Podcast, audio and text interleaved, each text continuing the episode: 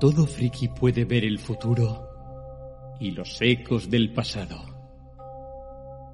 Podemos ver el paso de criaturas desde la infinidad de la hora, desde mundos como el nuestro, aunque levemente distintos. Los frikis seguimos a esos fantasmas con nuestros ojos, mientras que el resto de los humanos no ven nada. Pero si soñamos los suficientes, si un millar de nosotros sueña, podemos cambiar el mundo.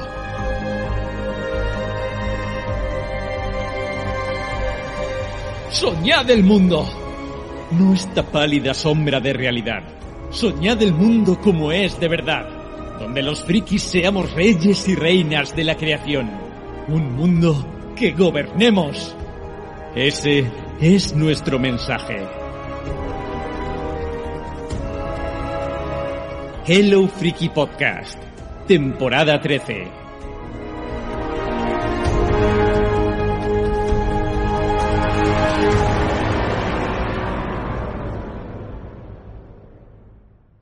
Bueno, pues ya estamos aquí.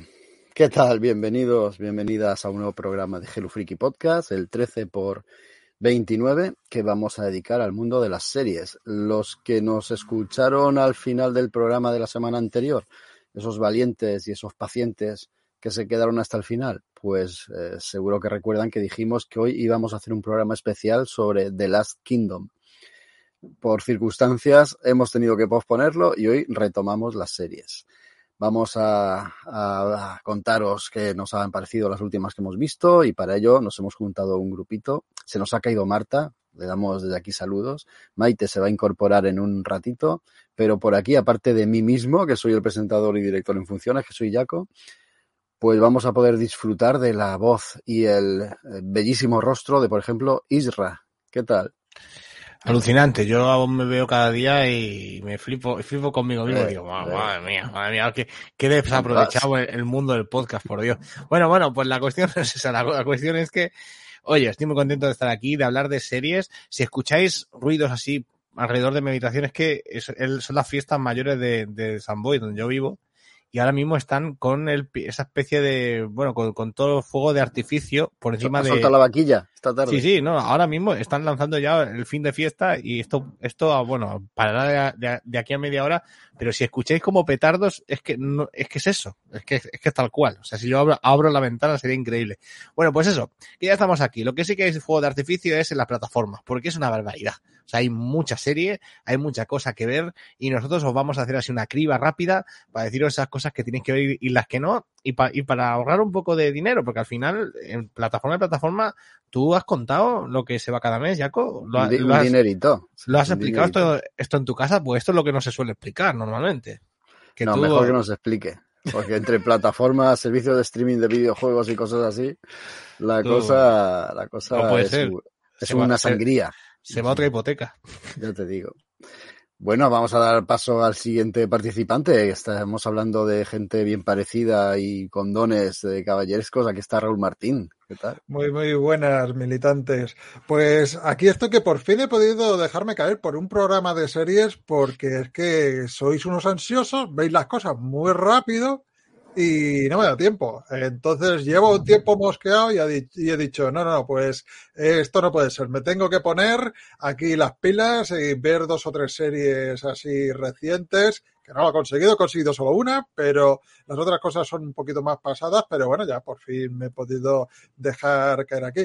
Y he visto que no me has llamado guapo, cosa que no lo entiendo porque yo he estado, yo he estado este año en el Salón del Cómic y me he dado cuenta que de aquí para abajo soy clavadito al dibujante Jorge Jiménez. O sea que a partir de ahora quiero que me llaméis el Jorge Jiménez del podcaster.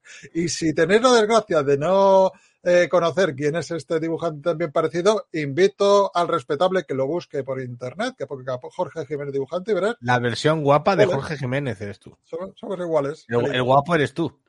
Claro. Claro, pero yo esas cosas te las digo en la intimidad, hombre. Aquí en público sabes que no. Me da vergüenza. Bueno, vamos a, a, decir otra vez que Maite se incorporará a lo largo del programa. No tardará mucho en llegar. Esperamos y esperemos. Nosotros vamos a empezar porque tenemos un montón de contenido. Yo también he visto alguna serie para traer el programa porque pensaba que no íbamos a traer tanta cosa. Así que casi la voy a dejar para, para la próxima vez que traigamos más series, porque ya tenemos mucho. Vamos a empezar eh, con la Face News, pero sin, no, no hace falta que pongas la cabecera, Isra. Es solo comentar el estado de, de, esa huelga de guionistas que hay en Estados Unidos, que parece que ha parado un montón de rodajes de películas y de series y que ahora mismo la cosa está en calma. Son las últimas noticias que por ahí hemos podido leer y escuchar. La cosa está calmada y a expensas de las futuras negociaciones, pues para ver si esta gente eh, pues mejora su convenio y sus cosas. Aunque ya se oían también rumores de, de nuevas huelgas de distintos eh, sectores relacionados con esto, ¿no? Como, pues me imagino que productores, directores y, y resto de gente del oficio. Yo ahora, eh, ya con, con, tal como está el tema con la inteligencia artificial, yo no me la jugaría mucho ahora. O sea, si hay un momento en el que no me la jugaría mucho, es este. Pero bueno, oye, ellos, yo, ellos sabrán, ¿eh? Yo lo que pienso es que la, la, figura del guionista está sobrevalorada en el mundo del cine y la televisión. Vamos a ver, para hacer bastante Furioso 11, ganando amigo. Un guionista, para hacer CSI temporada 23, pues si ya los actores se lo deben saber todos, si, si ya debe tener tan, tan sobado el personaje que ya le sale así automáticamente, pues déjate de guionista, ponle ahí a rodar y los actores que improvisen y tira para adelante, hombre. Bueno, yo te quiero decir, eso no es verdad, porque si no fuera gracias a estos guionistas, joyas como, como algunos episodios de Los Simpsons o, o joyas como el, el, el, episodio de los vascos de MacGyver, no lo tendríamos Uf. nunca. Claro, los o sea, vascos que cuidado. de yo también hay, hay, hay guionistas súper buenos. Y Jaco, si no tiene nada que añadir, que a lo mejor sí, Bueno, me, no. me, gustaría comentar una noticia así de última hora que me mola mucho. Y es que eh, tiene que llegar ya, ya lo, lo, ha confirmado Netflix, que ya llega a, algo que se, llama, se va a llamar Squid Game The Challenge, que es el reality show basado en el juego del calamar. Que esto ya llega, Cierto, ya llega a. Netflix. Y bueno, han dicho, porque ha habido quejas, ya ha habido quejas de algunos concursantes que lo han pasado un poco mal. Y ha dicho Netflix que, oye, que no es verdad, que aquí no se mata a nadie, ni nadie sufre nada, pero que, que son tonterías de ellos. Pero bueno, que, que, va a ser bastante duro. Ya se está diciendo que va a ser bastante duro. Eh, bueno, va a ser el, va a haber un premio para el ganador de 4,5 4,56 millones de dólares, que es una barbaridad. O sea, es una si barbaridad. es que alguno llega a ser ganador, ¿no? Claro, si es que alguno sobrevive. sobrevive. ¿no? Y claro, y, y, nada, y dicen que, que de hecho lo, lo, lo interesante es que el, el, bueno, el director de, de, la, de la serie original ha dicho que a él, él no lo veía muy bien. Él ha dicho que no lo veía muy bien porque dice que tomarse en serio algo que en su caso era una especie de crítica al sistema y que convertirlo en algo real, que él desvirtuaba un poco lo que él había hecho. Y no le falta razón, no le falta razón, porque es verdad que, que aunque fuera una serie, en el fondo era una crítica a nuestra sociedad, sí. ¿no? A, a, a, cómo está montada. Como diciendo, es que encima, como diciendo el hombre, el pobre me dice, es que no han entendido nada. O sea, esta o gente. Al, o al revés, claro. le, da to, le da toda la razón al hombre, ¿no? Que claro, somos, sí, somos sí. así de cafres. Somos así de cafres. Pues mira, entre eso y el humor amarillo que van a recuperar, creo que era oh, Amazon, vamos a gracias. tener series de catastróficas desdichas. Bueno, y luego que Ibai Llanos está, está pensando recuperar Grand Prix, que dice que ya tiene a. Esto es verdad. Que ya, ya, ya, ya, ya tiene a, a, al, al, gran presentador de, de, la, de, la, de la capa preparado, ya lo tiene, y dice que, que esto, esto es inminente. Que va, cuando pueda va, va a recuperar el Grand Prix del verano. Oh, con las vaquillas, madre mía. Se, se va a poner de moda torturar a los concursantes, cosa que tampoco me desagrada. ¿sabes? Venga, vamos a, empezar con. Oye, hablando de torturar a los concursantes, también hay realities de estos que torturan a los televidentes, como La Voz, que van a recuperarla, o, o OT, que iban a recuperarla en, en Amazon también. Así que nada, que no suframos nosotros solos, que también sufran ellos. Venga, vamos a, a por las reseñas. Creo que Isra, esta la ha visto, sí, sí, lo ha apuntado aquí conmigo. Eh, Ted Lasso, su tercera temporada que está a puntito, a puntito de acabar. Creo que es esta misma semana cuando termina. Y, y no sé si es eh, la temporada final. Por es definitivo. Lado, sí, por un lado aseguraban que sí, pero yo no sé, no termino de creer. Yo espero que no.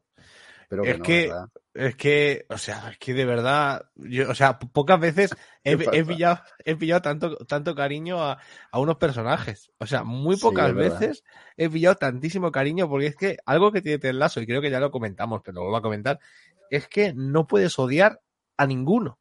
O sea, no hay ningún personaje, sí, harán maldades, serán más buenos, menos buenos, pero odiar, odiar, odiar, aquello de decir No. Que, que no, que no los quiero, es que son, son increíbles todos los, todos los personajes y, y están muy bien hechos. O sea, es que están, son, Sí. son súper carismáticos, están muy bien hechos. El otro día eh, salía esta mujer, la dueña del, del, del equipo, presentando, presentando Eurovisión y, y para mí ya se acabó Eurovisión. O sea, quiero decir que, que, es espectacular. Y esta ter- tercera temporada, bueno, yo no sé cómo lo ves tú, pero yo la empezaba con poco, bueno, porque pensaba, digo, yo creo que todo lo que se tenía que contar ya, ya se ha contado. Y luego te das cuenta, ves Raúl como los guionistas vale la pena. Aquí hay buenos guionistas, aquí hay buenos guionistas y han, y han conseguido hacer de algo que, que otra gente lo hubiera acabado en la primera temporada, algo que, que se mantiene muy bien, se sigue manteniendo muy bien, las tramas están más o menos bien, sí que hay algún momento un poco raro, ¿no? Sí que es verdad, hay un momento así en mitad de los episodios que bueno, pero en general creo que, que mantiene bastante bien, bas- bastante bien el tipo. Y por un lado, sí que es verdad que no quiero que acabe porque soy muy de, de agarrarme a las cosas, incluso cuando funcionan mal. Pero, pero en este caso, creo que a lo mejor estaría bien finalizarla. Yo creo que, que, que, que no estaría mal si la finalizan o si hacen una especie de, de doble episodio final o un rollo así para darle ya el fin. Yo que sé, que lleguen a, la, a, la, a la final de alguna copa importante o algo así. Pero la cuestión es que a mí me sigue, me sigue gustando mucho y me sigue alucinando como una serie que tiene el fútbol así como de fondo, pues puede atraer a, a tantísima gente. Y además, tú lo sabes, pues los homenajes a entrenadores famosos que, que se hacen en esta temporada, los guiños a cosas muy, es que es, a mí me, me encanta, me encanta. Me, y reconozco que es una de, las de las series que más me han gustado en estos últimos tiempos. A ver, sí, sí, la serie tiene, sigue manteniendo buen nivel, pero no, no es el Ted Lasso que a mí me enamoró. Esta tercera temporada tiene, tiene claroscuros demasiado claros y, demas- y demasiados oscuros. No sé si tú me entiendes. Hay Sí. tramas que, que parece que no van a ningún sitio, sí que irán, pero las están alargando de una manera artificial y no terminan de conectar. Me estoy refiriendo al chico prodigio, por ejemplo. Ya sabes por dónde voy. Hay personajes que los metieron con calzador, no han funcionado y se los han quitado de encima de, de una manera eh, asombrosa. Yo aquí es cuando doy por hecho que los guionistas, además de hacer su trabajo, eh, eh, me refiero a terminar de escribir la serie al completo, los episodios al completo, están en el set de rodaje escribiendo también, dependiendo cómo, cómo va la audiencia o cómo notan el pulso de lo que están haciendo.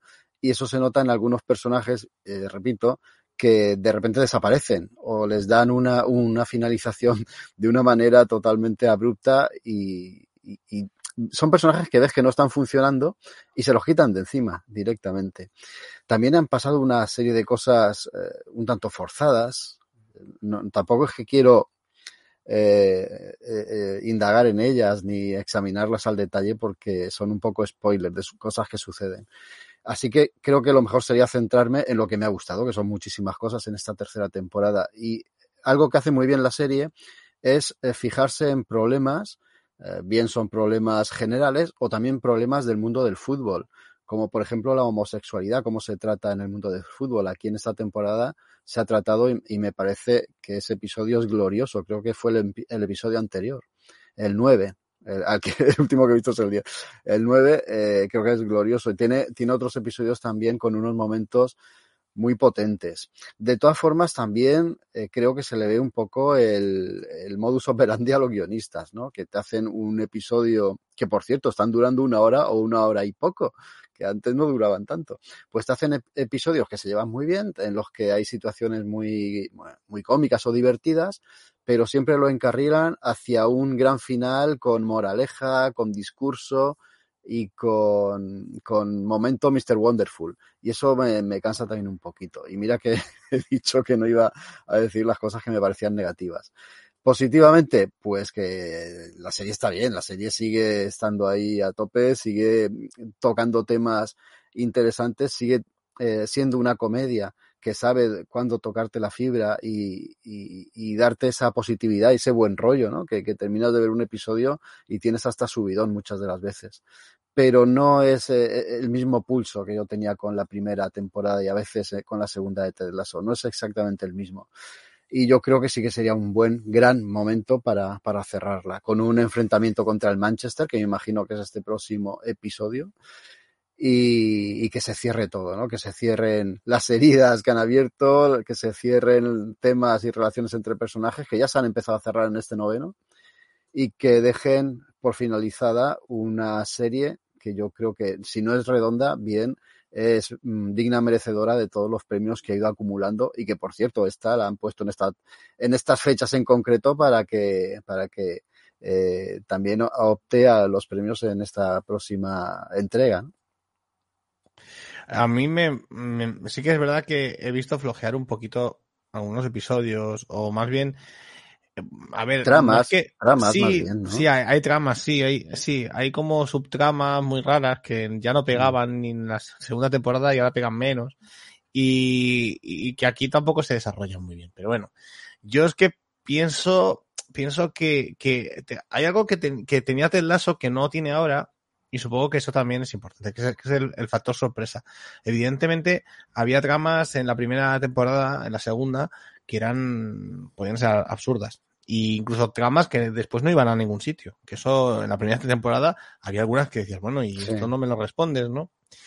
Y, y bueno, como, como luego tenía otras, otras, otras virtudes, digamos que tú pasabas bastante, bastante de ello.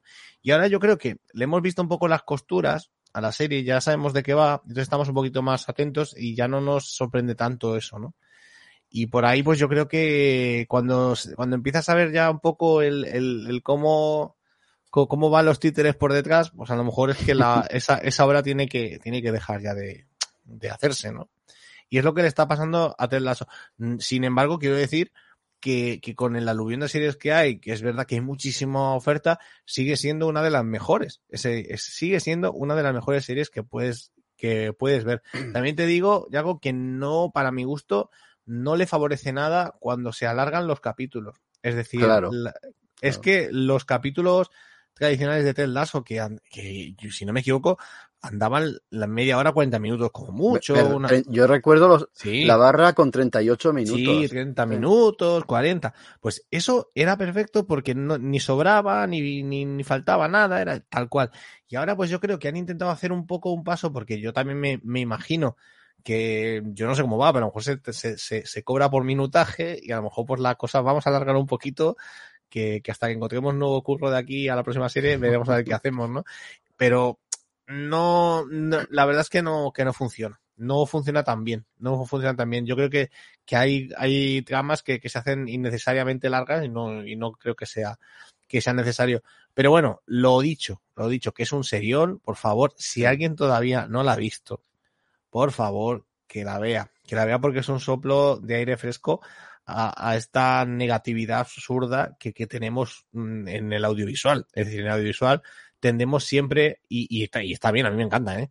pero tendemos siempre hacia el lado oscuro, siempre tendemos hacia, hacia ese punto más de la, de la, de, lo tenebroso, más que de la luz, ¿no? Y Ted Lasso es, es un soplo de, de fresco, es, es luz eh, siempre, y con esa mirada que el personaje tiene, que, que, que a priori, mm, a priori, pues no puede ver la maldad en el otro, a priori, pues oye, pues eh, la, la, verdad es que nos da pues una, una serie muy amable y que es lo que tú dices, que, que, siempre pues te vas con un buen rollo bastante interesante cuando, sí. cuando, cuando has acabado esos, esos capítulos. Yo de verdad eh, la cerraría, la cerraría ya, pese a que me gusta mucho, la cerraría ya, no, no lo hagáis por mí, eh, la, la, la cerraría ya y me dedicaría pues probablemente a hacer una nueva serie, que lo mismo pues oye, este equipo se ha visto que tiene pues mucho talento y que seguramente puede crear nuevos personajes y nuevas historias igualmente alucinantes.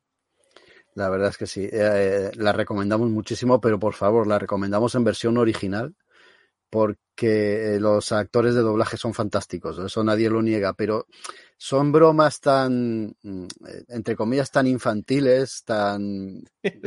Sí. ¿Cómo sí, decirlo? Tan, tan burdas cuando las traduces al castellano que, que te, te pierde, y te repatea. Pierde la gracia. Sí. Pierde totalmente la gracia. También son infantiles y fuera de tono en inglés, pero cuando conectas con el personaje, porque el, el actor es fantástico, o sea, este hombre es una auténtica maravilla. Voy a, voy a buscar, que tengo por aquí, abierto el documento, Jason Sudeikis, es, es, está hecho para, este papel. Todo el elenco, además de esos guiones fantásticos que decimos que están muy bien trabajados para mm, transmitir ese buen rollo final, pues se conjuga con, unos actores que, que, que, lo tienen asimilado, ¿no? Cada papel, papel. Y la verdad es que llegas a cogerles mucho cariño a prácticamente todos. Ahí te, te doy la razón en lo que decías tú al principio. Y sí, una serie no redonda, pero de las mejores sitcom que hay ahora mismo y que la, la, hemos recomendado en cada temporada. Empezaste tú, Isra, con la, con la primera. Yo te hice caso y ahora me he unido a tu equipo y aquí estamos.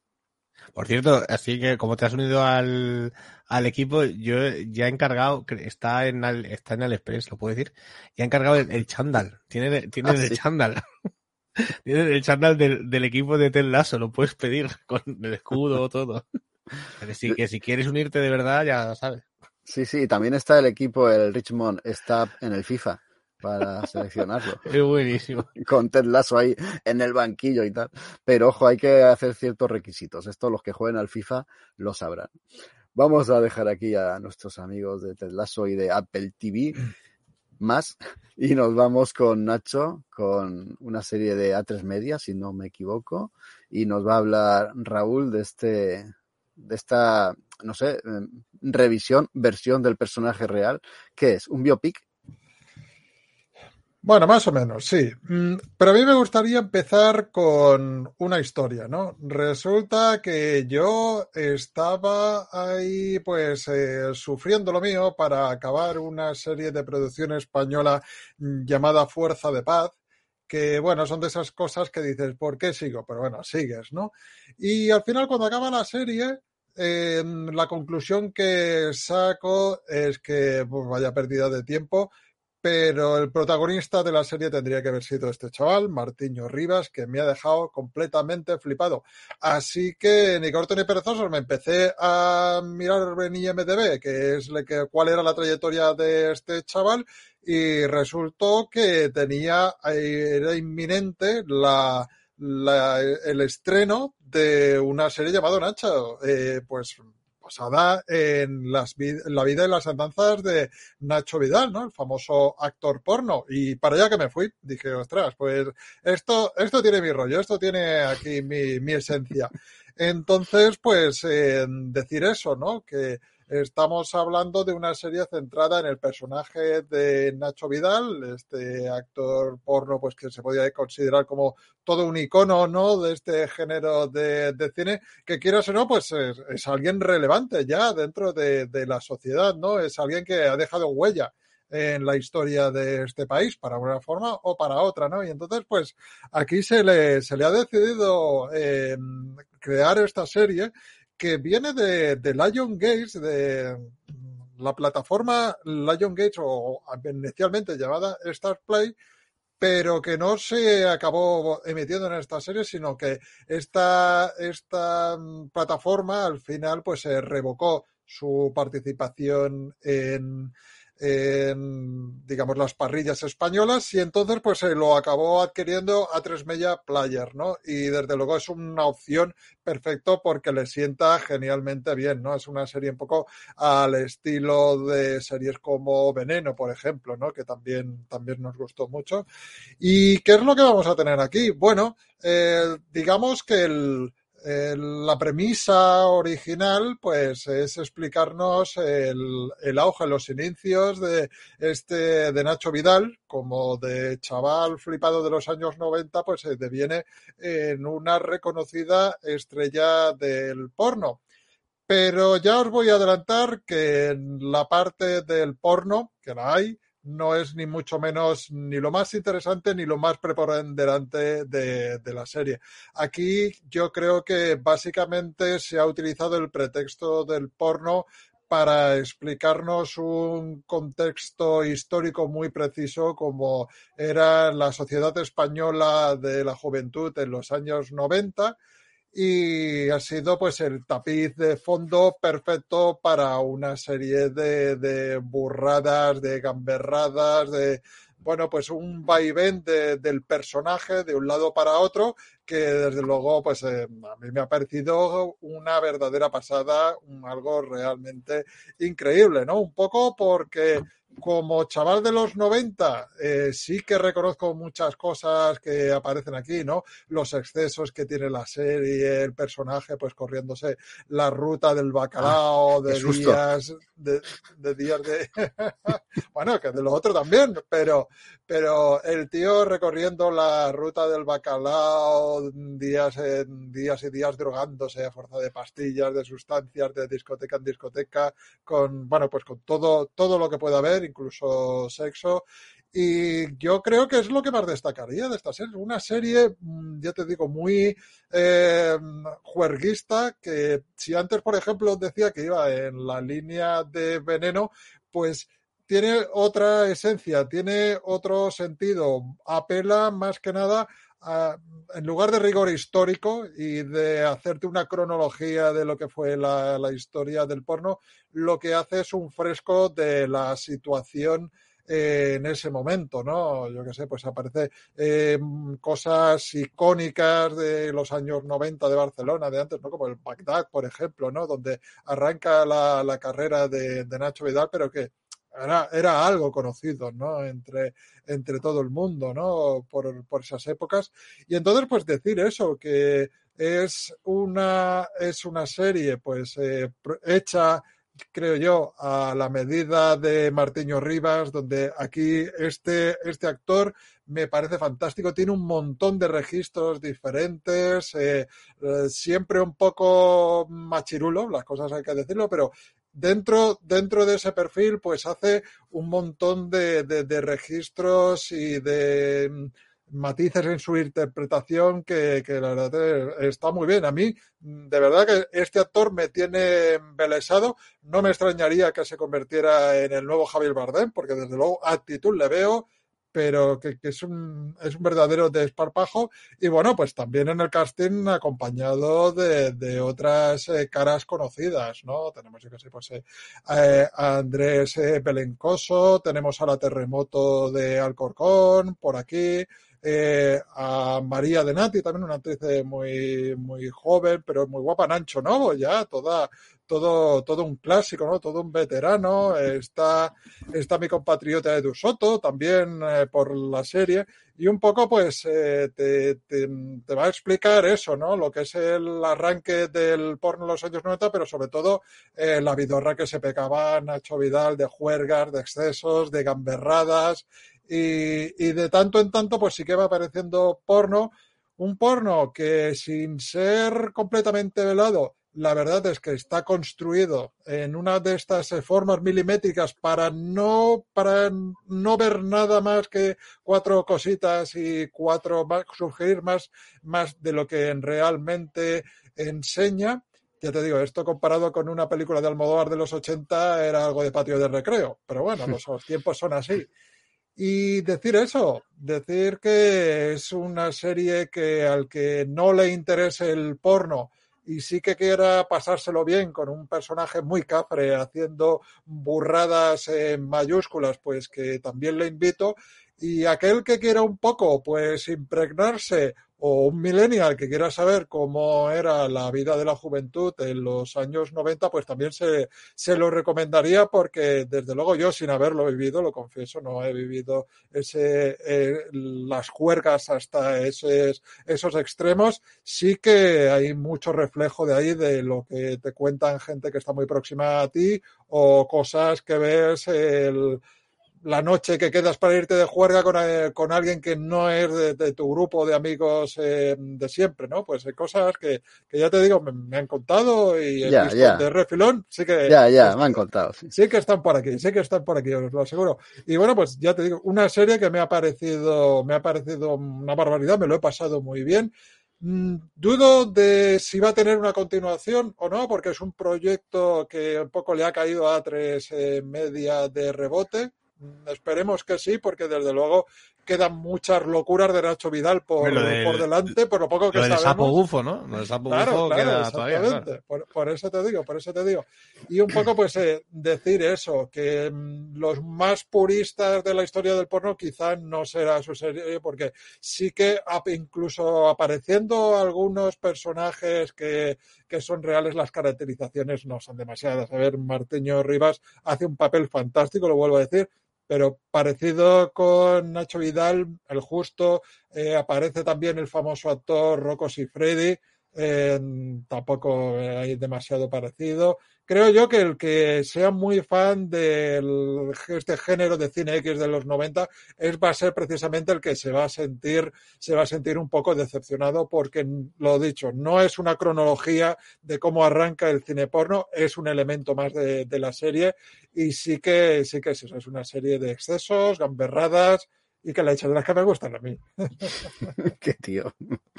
Nada, yo no lo veré porque me voy a decepcionar. Si no los caracterizan bien a mis ídolos, no.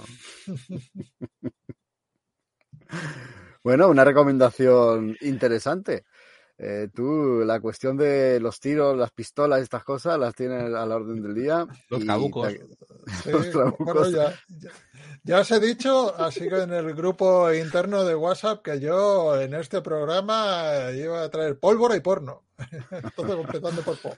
Oye, Jaco, y, me hace mucha ilusión ver cómo vas a hilar la serie anterior con la serie que viene ahora. Me hace mucha ilusión. Yo, esto es imposible hilarlo. Aquí ni el mejor presentador de, de la, de la BBC sería capaz. Yo lo que sí que voy a hacer es darle la bienvenida a Maite, que está aquí, ha entrado hace un momentito. ¿Qué tal? Hola, ¿qué tal? Escuchando atentamente. Yo llego tarde, pero llego creo que para besar el santo. ¿Ha llegado? No, déjalo. Lo de besar no. Ahora nos vas a hablar tú de Mrs. Davis, una serie de HBO que a mí no me ha conectado para nada, pero tú que, que eres así, no hacías más que recomendarla. Háblanos, háblanos de Mrs. Davis y desconectamos de tanto porno. A ver, es una serie súper rara, la verdad. O entras al trapo o no entras. Yo creo que tú no, no has congeniado, pero yo me quedé con la boca abierta y me ha sorprendido muy gratamente y por eso la quería traer. Es de Lindelof, bueno, Perdidos, The Leftover, Watchmen, ya es director más que conocido. Y de Tara Hernández, que es guionista, bueno, fue guionista de, de Bang Theory. Y es una serie original de Peacock que yo pensaba que aquí la traería Sky Showtime, pero no, eh, se puede ver en HBO. Y la premisa es muy rara, pero empezamos. Eh, va sobre una inteligencia artificial que se llama Mrs. Davis, está en todo el mundo. Todo el mundo la utiliza y ha conseguido pues que no haya guerras, que no haya hambre en el mundo. Bueno, es mm, maravillosa y hay una monja que se llama Simón que no quiere utilizarla. O sea, nunca ha hablado con Mrs. Davis. La IA está intentando hacer todo lo posible para ponerse en contacto con esa monja y hablar con ella, pero ella siempre la rechaza. Hasta que un día dice, va, pues voy a hablar con, con ella. Y la IA le encarga una misión y le pide a la monja, a Simón, que encuentre el santo grial. Así de simple y de sencillo. Y la monja le dice, vale, y si encuentro el santo grial, ¿qué es lo que me das a cambio? Y la IA le dice, pues mira, puedo darte lo que quieras. Tú pide que, que lo que quieras, yo te lo concedo. Y Simón le dice, pues vale, pues si consigo el santo grial, yo quiero que te autodestruyas. Y la IA acepta. Y esta es la sinopsis oficial. Pero es que no podéis hacer una idea de, de, de lo que es esta serie, porque es loquísima. Pero cuando digo loquísima, digo que es muy loca. Es que tiene unos giros de guion que no te puedes hacer una idea de por dónde va, va a ir la cosa. Es una serie de esas que me gustan a mí, de esas follamentes, pero follamentes de comedia. Porque cuando crees que entiendes más o menos por dónde va a ir la cosa, te sorprende porque te da un giro de guion, sale por, por otro sitio, por un lugar que para nada te esperas, pero sobre todo de una forma, como digo, muy divertida. O sea, pero divertida de soltar carcajadas. O sea, yo al final del cuarto episodio casi me da algo. O sea, me pareció una auténtica genialidad. Pero lo que también quería deciros es que no os dejéis engañar por, por esto que os digo de que es una comedia. Porque no es solo eso. La serie mmm, habla de cosas más profundas, porque habla sobre el, determinismo, habla sobre el libre albedrío, hasta qué punto eres libre si alguien o algo, digámoslo Dios, llamamos la inteligencia artificial, es que te va guiando y va moviendo los hilos de, de tu vida o va enfocando tus pasos para que tú pienses que lo estás haciendo porque tú quieres, pero no. Eh, te están, te están, te están engañando o te están persuadiendo para que sin quererlos vayan hacia donde esa inteligencia artificial eh, quiere que vayas. Es rarísima, o sea, creo que es de las series más raras que he visto desde hace tiempo y os lo he dicho antes, o sea, yo sé que no es para todos los públicos, Jaco no ha entrado al trapo. Me dice que vio el primer episodio. Eh, no sé si lo llegaste a terminar, pero yo me enamoré. Creo que me dormí. a ver, es que también os digo que solo con ver el primer episodio ya te haces una idea de lo que va. Y a mí me está encantando porque, a ver, es una comparación súper rara lo que voy a hacer, pero es que podría ser una especie de Black Mirror en cuanto a la temática. Porque, como digo, debajo de tanto jiji jaja, hay cosas más profundas. Lo que pasa es que está todo narrado de una forma, es que demencial, pero debajo de esa locura, todo, no es que todo tenga sentido, pero buena parte sí. Habla sobre religión, habla sobre las relaciones humanas, o sea, sobre todo de, Simón y, y su madre.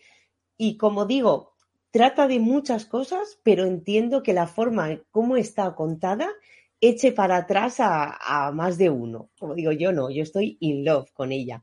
Luego, eh, bueno, aquí las imágenes la vemos. A la protagonista es Betty Kipling, que esta actriz salió en Glow, que es la actriz que hace de, esta monja Simón, que está espectacular. O sea, gran parte de la carga interpretativa de esta serie y la lleva, la lleva ella sobre sus espaldas.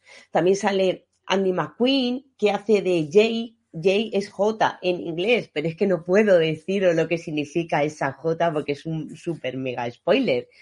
Y bueno, también sale Jane McDormand, que hace de su novio, que el reparto está súper bien. Es una serie que yo creo que le han dicho eh, a Lindelof y, y a Tara, a la guionista, han dicho, haced lo que os dé la gana. Yo creo que hay total libertad creativa y se nota. Y los actores y las actrices se lo están pasando o se lo han pasado bomba haciendo esta serie porque es que eh, se lo ves, se lo ves en la cara o actúas muy bien, que también puede ser, que, es su caso, pero, pero yo creo que están disfrutando como enanos.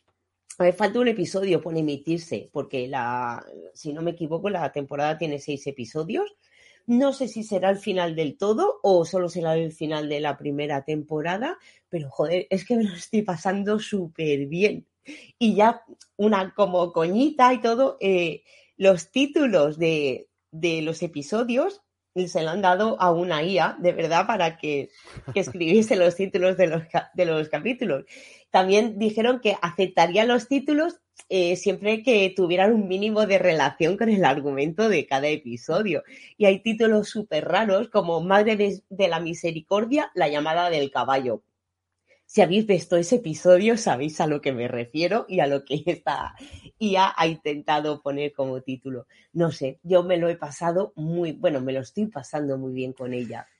Mucho, mm, mucho, de verdad. Yo la tengo, la tengo, como ya te imaginas, la tengo entre mis, próximas cosas a ver. Vale, pues ya sabes que soy muy fan del fenómeno Monjil en audiovisuales.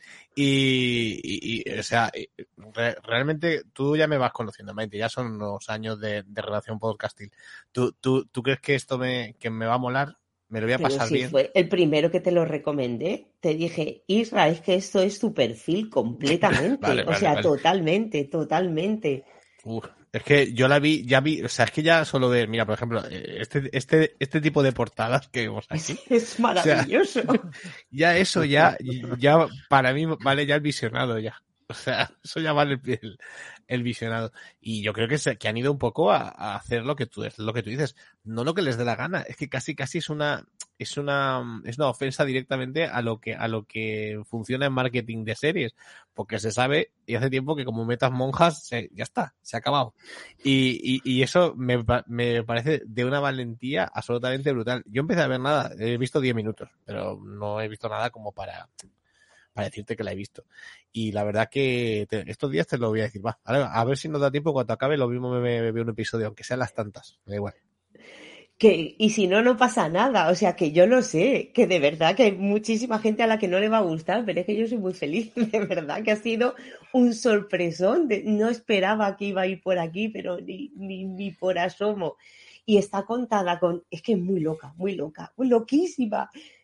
No sé ni por dónde explicarlo. Y es que encima, o sea, no, no lo que os he contado eh, pasa en los primeros minutos. O sea, eh, llevo cinco, cinco episodios, creo, y es que, bueno, sales Rodinger con su gato, es que, bueno, bueno, bueno, mil cosas, de verdad, mil cosas que, ah. aunque intente haceros spoiler, es que no puedo hacer spoiler porque pasan tantísimas cosas que a mí me presenta, A mí me presenta suspicacia eh, la figura de Lindelof, porque con él he ido de, más a menos. Eh, Mm, tiene los tics de, de, Lindelof típicos de mm, te lía mucho las cosas, pero luego no avanza la trama y se pierde un poco por las ramas o ha conseguido pulir esos defectillos? No, no, o sea, que es un locurón. O sea, gracias a Dios que hay un previously en cada episodio. Porque pasan tantísimas cosas en un solo episodio que dices, menos mal que me han hecho un pequeño resumen, porque si no, no sabría a veces ni por dónde empezar. Lo único que faltaría a ver es eso, si todo esto de verdad lleva algún lado, que yo creo que sí, o sea, o me gustaría entender que sí, pero no os esperéis ni un Watchmen, ni un The Leftovers, cosas así serias, o sea, esto es lo más loco que le he visto yo hacer en, toda su carrera. Bueno, es la serie para Isra. Lo estás diciendo. Isra propuso hace tiempo un especial monjas que hicimos en Hello Freaky o sea, lo de este hombre con las monjas es, es para tratarlo un especialista, ¿eh? No, y, y, había una de Nacho, que ahora que hablaba antes Raúl, que también salía. Que hacía de cura. Esa la traeremos en, en, cine, cuando hablemos de cine. Ve, ahora vamos a pasar a, a otra Isra. Tú nos hablas de, de Victor Price. A ver, esta de Apple TV más también. Mira, yo lo de, lo de Apple TV es algo que me tiene bastante flipado y me tiene flipado porque detecto, empiezo a detectar. Bueno, va, lo voy a decir, lo tal cual como lo siento, no me voy a andar por las ramas.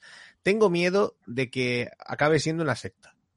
Y tengo miedo de que acabe siendo una secta porque noto en todos los episodios de, de diferentes series como que hay algo, algo que está en todas, ¿no? Como que hay una forma de pensar como muy clara que está en todas las series en cada una de ellas. Y yo pensaba, esto no puede ser, esto, a ver si es que me están llevando, yo qué sé, a algún, algún lugar, de aquí a poco, yo qué sé, voy todos domingos a un sitio, yo sé. Bueno, pues eh, puede ser, puede ser.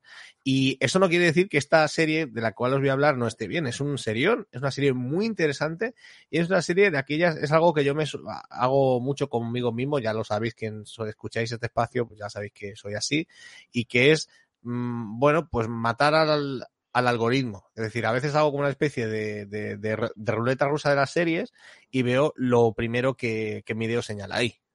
Y me ha pasado, y, me ha pasado con este de Victor Price, con la suerte de que parece ser que es una serie de éxito. O sea, que parece ser que está funcionando, que está funcionando muy bien. Es decir, me podría haber tocado cualquier otra cosa, pero me ha tocado esto. Y la verdad que es muy interesante. Es muy interesante porque, por eso os decía lo de Apple, ¿no? Porque Apple a veces tira por esa especie de, de comedia que no es comedia, pero que es un poco moralista, pero sin ser muy moralista, pero que te habla de, de cosas importantes de la vida y, y, cuando acabas el capítulo estás como con buen rollo. Tiene eso que hablábamos antes de Ted Lasso, lo tienen muchas de sus series. Y esta también. Y esta está basada en una, en, en una novela de, de M. Walsh y habla de algo súper curioso. Nos vamos a ir a un pueblo, un pueblo que se llama Deerfield, que es un pueblo muy pequeñito de, de Estados Unidos, con una vida, pues tiene una vida bastante tranquila. Eh, es un lugar, pues, de donde, bueno, aquello de que decir que no pasa nada, bueno, tampoco es eso. Pasan las cosas que tienen que pasar en un pueblo de esas uh, dimensiones. Y nos vamos a la vida, pues, de un, de una, de un, de un, de un maestro que tiene, que acaba de cumplir 40 años. De hecho, el primer episodio es su, su 40 cumpleaños, mmm, cosa que me hace un poco de daño porque eh, aparte que tengo la edad esa pasado ya y, y, y además que, el señor es muy mayor. el señor ese no tiene 40 años ni, de lejos. O sea, es que tiene 40 años y si tiene 60, este. Bueno, la cuestión no es esa. La cuestión es que era para decirle a Apple que los de 40 no somos así, hombre. Pero si son los nuevos 20. Pero la, cuestión es que eh, este hombre pues cumple 40 años y se hace, eso sí que es cierto, yo a mí por lo menos sí que me pasó, es una cosa que os tengo que decir, en los 40 años pues parece que te empiezas a preguntar cosas. Es decir, lo, lo, lo que he hecho hasta aquí, ¿esto qué? esto, esto qué pasa, ¿no? Y es muy interesante porque en ese momento justo aparece en la, en la tienda de ultramarinos del, ves que mayor soy ultramarinos, en la tienda de ultramarinos del pueblo aparece una, una extraña máquina, una máquina bastante curiosa que es la que estáis viendo ahora en pantalla, y es una, es una máquina que se llama Morphos, y es una máquina que eh, tú le das un dólar, pones un dólar, te metes dentro, te hace una especie de como de escáner raro y te saca una tarjetita. Y en esa tarjetita te dice cuál, supuestamente, y luego ya veremos, te dice cuál es tu talento vital, qué deberías hacer el resto de tu vida, a qué debes dedicarlo eh, para, para que todo funcione, ¿no? Y, y, bueno, y esto tiene mucho éxito, hasta el punto pues que todo el pueblo se vuelve como loco, ¿no? En una búsqueda a lo loco de, de esos talentos ocultos que supuestamente tenemos, pero no sabemos. O sea, ¿qué pasaría, no? Si, si de repente, pues yo qué sé, le dicen a, a Valen que, que, que, que, que bueno, pues que, que, vaya a hacer del trapecista, que es su talento oculto. Pues, pues, pues eso, ¿no? Eso, eso es lo que, eso es lo que pasa en esta serie. Y veremos, pues bueno, a gente más o menos mayor que de repente es motera, esto surge, personas que de repente descubren que su talento es tocar la guitarra y nunca la habían tocado, pero ¿cómo toca también? Si no había tocado la guitarra, pues claro, porque es tu talento oculto, porque ni tú lo sabías. Entonces, pues, eh, digamos, es interesante porque en cada capítulo vamos a ver a cómo vive esto, eh, el tema de la máquina eh, un personaje diferente del pueblo.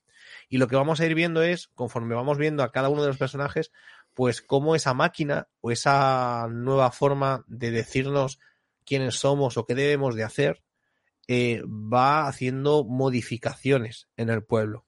¿Es bueno esto? ¿Debemos dejarnos llevar? Esto en el fondo no será una metáfora sobre la inteligencia artificial, no me digas. Pues este, este tipo de cosas son muy interesantes. Y hay un momento, eso sí lo puedo decir porque sucede en el primer episodio, que a este, al protagonista, lo peor que le pasa, y eso es muy chungo, es que la máquina le dice algo que no le gusta un pelo, porque él llega a los 40 con la sensación de que, bueno, pues soy maestro, estoy casado, tengo una hija, vale, muy guay todo, pero yo qué sé, me siento como vacío, ¿no? Y la máquina le dice que justamente lo que tiene es su talento. Justamente lo que es es su talento. Y entonces, ¿cómo, ¿cómo gestiona eso? Si todo el pueblo tiene talentos nuevos y yo no, yo resulta que tendría que ser feliz con, con, lo que tengo, ¿no? Pues ese tipo de historias, ese tipo de reflexiones se van haciendo en esta serie. Y me parece una serie súper, súper interesante. Una serie con una, con una, bueno, es muy diferente a cualquier cosa que hayamos visto o hayamos escuchado. Eh, están, están hablando de comedia. Yo lo dudo bastante. Es decir, sé que momentos, porque he llegado a leer críticas en las que dicen que la serie es divertidísima. Hombre, como que no. Es decir, es una serie que, que está bien. Es una serie que, que, que, no, que no te vas a dormir, porque yo que la veo por las noches, con una de mal rollo, eso es verdad, pero como reír de carcajadas, pues tampoco, no, no, no, no lo es, no lo es. Y entonces, pues bueno, pues la serie es una, es un, esta especie como de comedias contenidas, ¿no? Por decirlo así. De hecho, Ted Lasso es algo así, este tipo de comedias contenidas, y incluso es un poquito más grave el tono que en Ted bastante más grave que en Ted. Entonces, está bien, y es una serie que, que te, que te hace mucho, mucho, mucho pensar. Y te hace pensar de una manera bastante crítica, bastante interesante. A mí me está gustando. A mí me está gustando, llevo cuatro episodios. Eh, ya la han renovado por segunda temporada, o sea que ha funcionado muy bien. Y me parece una serie súper, súper, súper interesante. Eso de hacia dónde nos lleva, no lo sé. No lo sé. A mí hay, hay cosas que me dan miedo, hay cosas que, que han despertado mi, mis, uh, una especie como de, de sentido arácnido. Eh, yo qué sé. El protagonista se llama Hubar, como el creador de la cienciología. A mí esto no me ha gustado ya. Y he pensado, a ver si esto va a tener algo que ver o no, pero eso soy yo que hago otros programas y son un poco, un poco extraños. Pero bueno, en, en, en, resumen, que la serie está muy bien. La serie está muy bien. La serie habla de quiénes somos, de, de lo que somos y de cómo últimamente, por narices, nos definimos con una única cosa, como si es que esa fuera mi máscara ante la realidad. Si yo soy un experto en tal o yo soy un experto en cual. Yo creo que va de esto. Y me parece súper interesante la reflexión que hace y de las cosas que habla, que habla de cosas bastante profundas y yo creo que le debéis dar un tiempo porque la serie está súper bien. Está bien, Irra. Eh, cuando has puesto la imagen, me ha, se me ha encendido una luz porque esta serie empecé a verla cuando la estrenaron. Eh, y me gustó bastante. ¿eh? Me quedé por el segundo capítulo, pero luego llegó Sky Showtime con Yellowstone y esas cosas y ya me absorbió la vida. Y, no me acordaba de la serie, se me, había, se me había olvidado completamente. Mira que semanalmente espero unas cuantas, eh, Ted Lasso es una de ellas y la que vamos a hablar a continuación es otra, y esta se me, se me había olvidado, menos mal que la has traído. A mí me gustó eh, lo que vi, los dos primeros capítulos me gustaron mucho, porque también me chocaba el hecho de que la habían vendido como una comedia y yo comedia no veía eh, esos típicos, esas típicas bromas o, o, gags que pueden haber en las comedias de, de Apple. Al contrario, eh, mm, es una cosa bastante profunda. Sí que tiene también un, un, tinte a lo Black Mirror que decía antes Maite, ¿no? Aquí sí. también lo podemos ver. Que no, sea, que no sea, no sea, Jaco, que, que, la gente esta de Apple se ría de cosas muy profundas. A lo mejor hay chistes que ni tú ni yo entendemos aquí. No, o hay un chiste, algo que no, un chiste metafísico que no hemos pillado, pero yo por lo menos no, no No, no lo descarto, ¿eh? no lo descarto que seamos demasiado brutos para entender el fino humor de los señores de Apple. Venga, vamos a continuar con Unicorn Warriors Eternal, lo nuevo de Gendry Tartakovsky, un señor al que nosotros adoramos. Este hombre yo quiero casarme con él. ¿Qué, qué talento tiene? Qué maestro de la animación. Ya nos gustó muchísimo con, bueno, sus obras previas, ¿no? Son Samurai Jack. Es, es una auténtica joya. El laboratorio de Laboratorio de Dexter. esa serie, tío. Sí, pero vamos, es que con, con Primal o Primal, que también está en, en HBO Max, en Adult Swim, ¿verdad? Eh, nos dejó totalmente encandilados y esperábamos su nuevo trabajo, pues como el que espera el maná en el desierto, igual. Y cuando vimos hace unos meses que estrenaban este mayo eh, este Unicorn, eh, Eternal Warriors o Warri Warriors Eternal, pues ahí estábamos, ¿no? El día del estreno y lo hemos ido disfrutando. El otro día hablábamos Maite y yo de que es una serie Made in Tartakovsky. Es decir, empieza tranquila. Puede ser que los primeros capítulos digas, ¿esto qué es? Eh, tuerzas el gesto. Pero dale tiempo, ten paciencia, véela y yo, por lo menos en mi caso, el tercer capítulo, el tercer episodio me dejó ya completamente magnetizado con la serie y es otra de las que, lo he dicho hace un momento, es, es otra de las que cada semana estoy esperando que pongan el nuevo para ponerme delante de la tele y disfrutarlo. ¿Quieres decir tú de qué va, Maite? Bueno, la verdad es que si no habéis empezado con ella, yo casi os recomendaría que, ni busquéis información, así casi mejor darle al play sin, sin saber mucho. Pero así por encima es la historia de unos guerreros ancestrales que llevan en la humanidad desde hace miles de años y que cada vez que hay un peligro, pues los guerreros se reencarnan para luchar contra ese mal que esté atacando la Tierra. Y la premisa es que en esta ocasión eh, despiertan a esos guerreros porque hay algo atacando la Tierra y resulta que Melinda, eh, creo que es la guerrera más poderosa de este grupo, sí. se ha reencargado en el cuerpo de un adolescente, pero que no recuerda quién es. Tanto como que sus habilidades mágicas eh, se han debilitado bastante.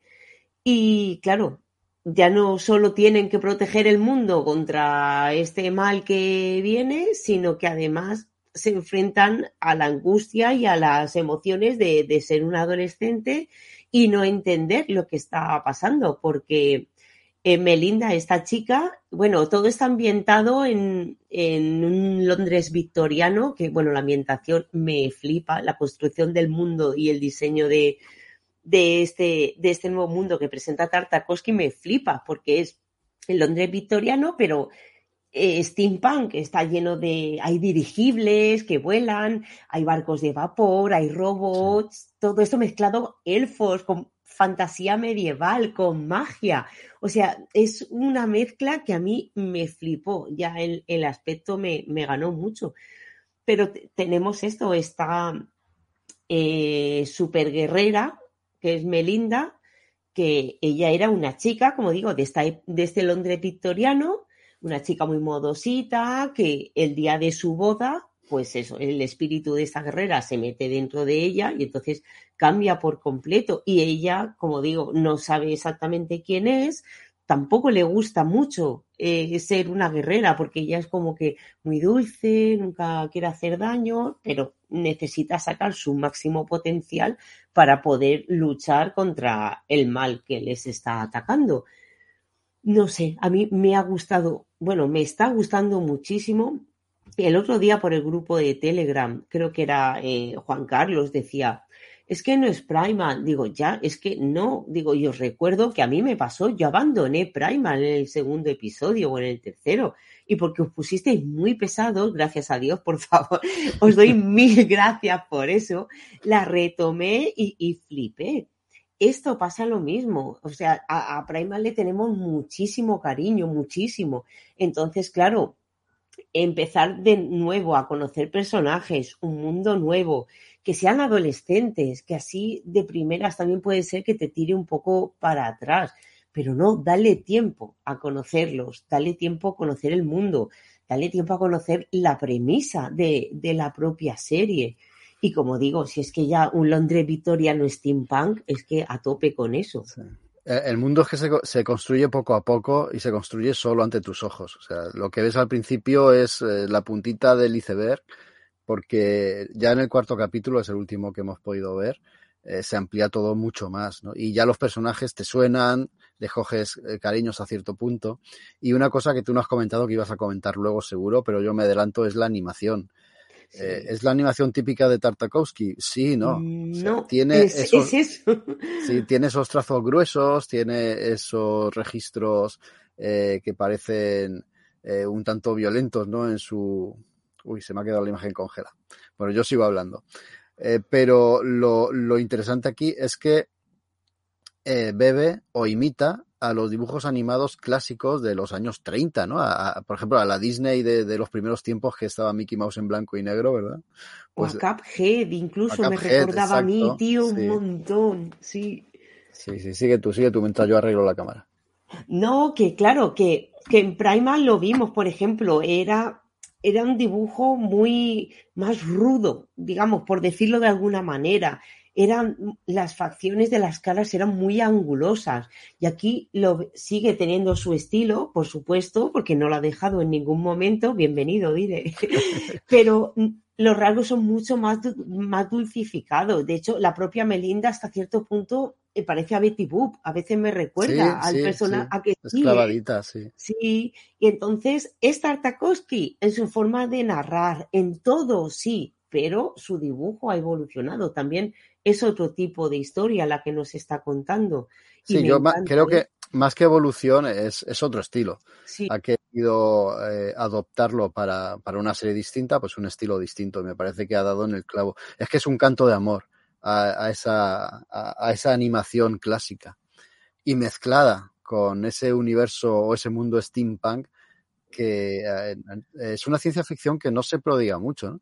Y esa, esa tecnología de vapor es, es, fascinante. Y aquí la explota de una forma maravillosa. La mezcla también con toda esa mitología de, de seres fantásticos, de semidioses, eh, con mucha magia, con otras realidades. Es, es que hay todo, hay un batiburrillo súper bien trabajado para que al principio nos despiste, no sepamos muy bien lo que estamos viendo, pero que poco a poco, con paso firme, igual que sus series anteriores, nos termine ganando. Y esta ya lo ha hecho. En el, en el tercer capítulo ya lo hace. Yo antes creo que entré. Yo, sí. claro, yo elfo, magia y como digo, la época victoriana, pues yo ya a tope con eso.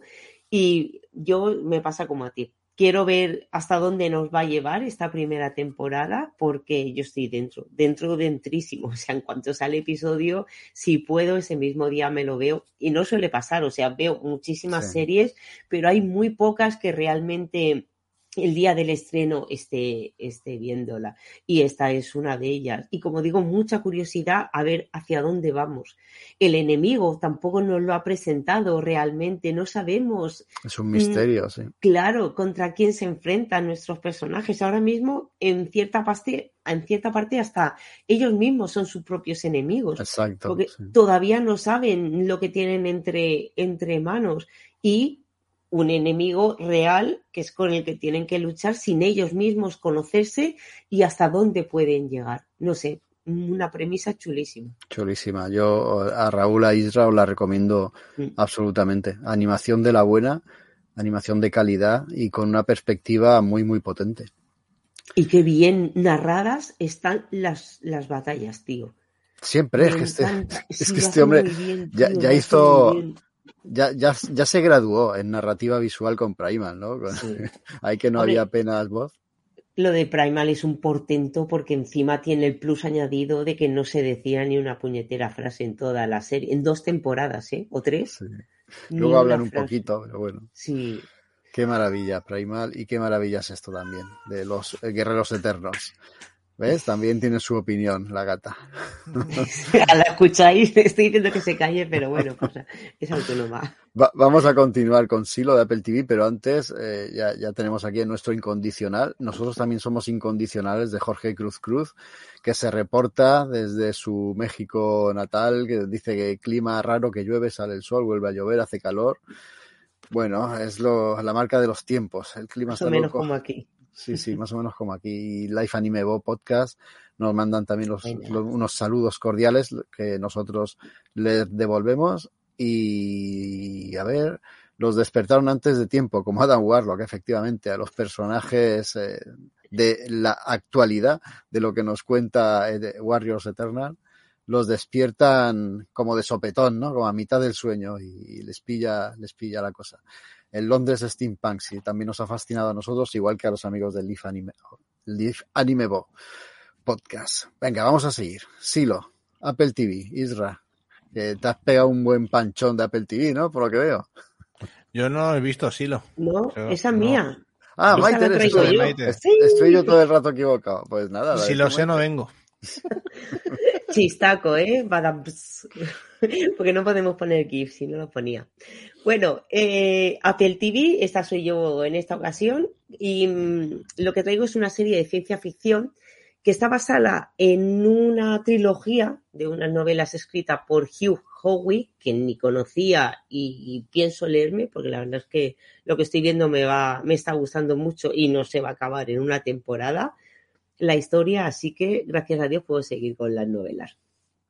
Es ciencia ficción, pero posapocalíptica, donde, como siempre, algo le ha pasado a la Tierra, que no se puede vivir fuera, así que las últimas 10.000 personas que existen viven bajo tierra en un silo, es, que está excavado eh, no sé cuántos kilómetros bajo tierra y digamos que puede ser como una especie de hormiguero.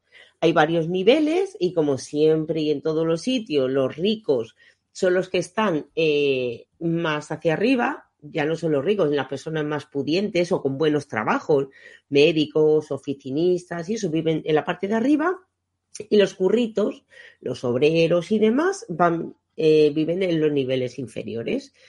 Nadie sabe quién construyó el silo ni qué es lo que le ocurrió a la Tierra, porque hace 140 años hubo una rebelión, eh, la gente intentó una especie de motín y para que eso no volviera a ocurrir, destruyeron todos los archivos, todos los libros, todos los documentos que contaban qué es lo que le pasó tanto a la Tierra y todos estos datos sobre el silo.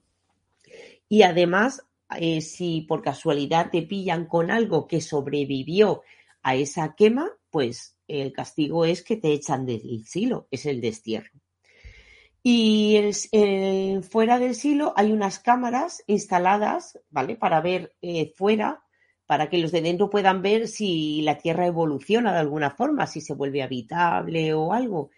Pero hay un rango de imagen muy pequeño y lo que ven es una especie de montañita con un árbol ahí seco y los cadáveres de las personas que han echado del silo, que eh, salen, pero a los dos o tres minutos mueren y digamos para, es una especie de recordatorio, porque nadie va a salir ahí a, quitar esos cadáveres de ahí, es lo que ven. Y bueno, es un mundo post-apocalíptico, pero se vive bien dentro del silo, dentro de lo que cabe. Me refiero que hay vacas, hay vegetales, hay ordenadores muy viejos, ¿vale? Hay cosas que parece que se han congelado un poco en el tiempo, pero tienen luz, que digamos que no ha vuelto a la Edad Media, no sé si me entendéis. Y aunque hay clases, y los de arriba viven mejor que los de abajo, y eh, sobre todo lo que hay es una especie de autoritarismo a la hora de no puedes hacer esto, la gente está muy controlada, porque, por ejemplo, eh, solo puedes tener o intentar tener familia si te dejan, porque claro, los recursos son limitados, entonces son los altos poderes los que te dicen si, si te permiten tener hijos o no. Y bueno, y para cuidar un poco la paz de ese silo está el sheriff Holson, que es el que se encarga un poco de que cada uno haga su trabajo, como digo, como en un hormiguero. O sea, cada uno tiene su función dentro de ese silo. ¿Y qué es lo que pasa? Que su mujer descubre un disco duro antiguo, ella es informática, y claro, si la pillan con ese disco duro, con esa reliquia, ese objeto antiguo de, de lo que es la rebelión que hubo, eh, la echan te destierran. Claro, ella tiene un objeto que es una reliquia y encima su marido es el sheriff. ¿Vale? Aún así, eh, necesita saber qué es lo que hay ahí y pues lo conecta y lo que descubre dentro de ese disco duro es un mapa, un mapa del propio silo y también un archivo con imágenes del exterior. Pero en ese exterior hay pájaros, hay flores, hay plantas, o sea, parece que el exterior sí que es habitable, pero no interesa que se sepa. Así que todo eso se lo cuenta a su marido, que por supuesto no la cree, y la mujer pide eh, voluntariamente salir al exterior. Una de las normas es que si tú dices que quieres salir, no te lo pueden prohibir. Así que lo preparan todo, pero eh, si sales, una vez que has dicho que quieres salir, ni te puedes arrepentir, ni puedes volver. O sea, tienes que ser consciente con tu decisión y, y salir. Y ella que dice que no se cree, que piensa que todo lo que hay dentro del silo es un complot y que se quiere salir de ahí. Y entonces queda con su marido y le dice, mira, cuando esté fuera te voy a hacer una señal, si la tierra es habitable. O sea, yo limpiaré, limpiaré la cámara, ¿vale? Eh, y si es, si es habitable, te haré esa señal. Si no, yo cogeré, me daré la vuelta, seguiré andando y me moriré porque es lo que le pasa, que a los pocos minutos, como digo, la gente se muere. Bueno, le ponen un traje, la sacan afuera y resulta que la mujer hace la señal que le había acordado con su marido, pero al minuto se muere. Entonces, ¿qué es lo que pasa? Pues no lo sabemos, ni vosotros, ni yo. Y no voy a contaros nada más de la trama porque, por supuesto, hay muchas, muchas más cosas, muchos más personajes. Pero claro, esto empieza el propio sheriff, empieza a plantearse de verdad qué es lo que está pasando, si de verdad el silo, o sea, la tierra es habitable, si la gente puede vivir fuera del silo o no. Por un lado tenemos esta gente que empieza a plantearse cosas, pero por otro lado tenemos a la gente que vive en los pisos superiores, que es la gente que gobierna el silo, que quiere que todo siga igual, que cada hormiguita haga su trabajo, que no piensen y que sigan las reglas. Y por ahora la serie está muy bien. Es cierto que en principio me recordaba un poco a ¿vale? Pero en vez de en un tren, es en un silo. Pero esta guerra de clases y de mantener un poco la gente engañada me recordaba un poco así. Pero luego sí que es verdad que va por otros derroteros. Eh, sí que es verdad que eh, se han gastado mucho dinero. O sea, Apple TV ha invertido ahí. Hay momentos en que hay muchísimos extras y están ahí o sea, son personas que ves que están ahí. Los escenarios están muy bien, el reparto también está súper bien. Es, es una serie muy coral. Rebecca Ferguson es una de las principales actrices que cada vez que sale eh, se come la pantalla, ¿vale? Esta mujer tiene un carisma increíble y aquí lo hace muy bien. Pero también tenemos a, sale Rashida Jones, David Oyelowo, creo que se pronuncia así. Bueno, Ian Glenn, Tim Robbins, un montón de secundarios que os van a sorprender, que no quiero decir nombres también para no chafar la sorpresa, pero que son súper conocidos.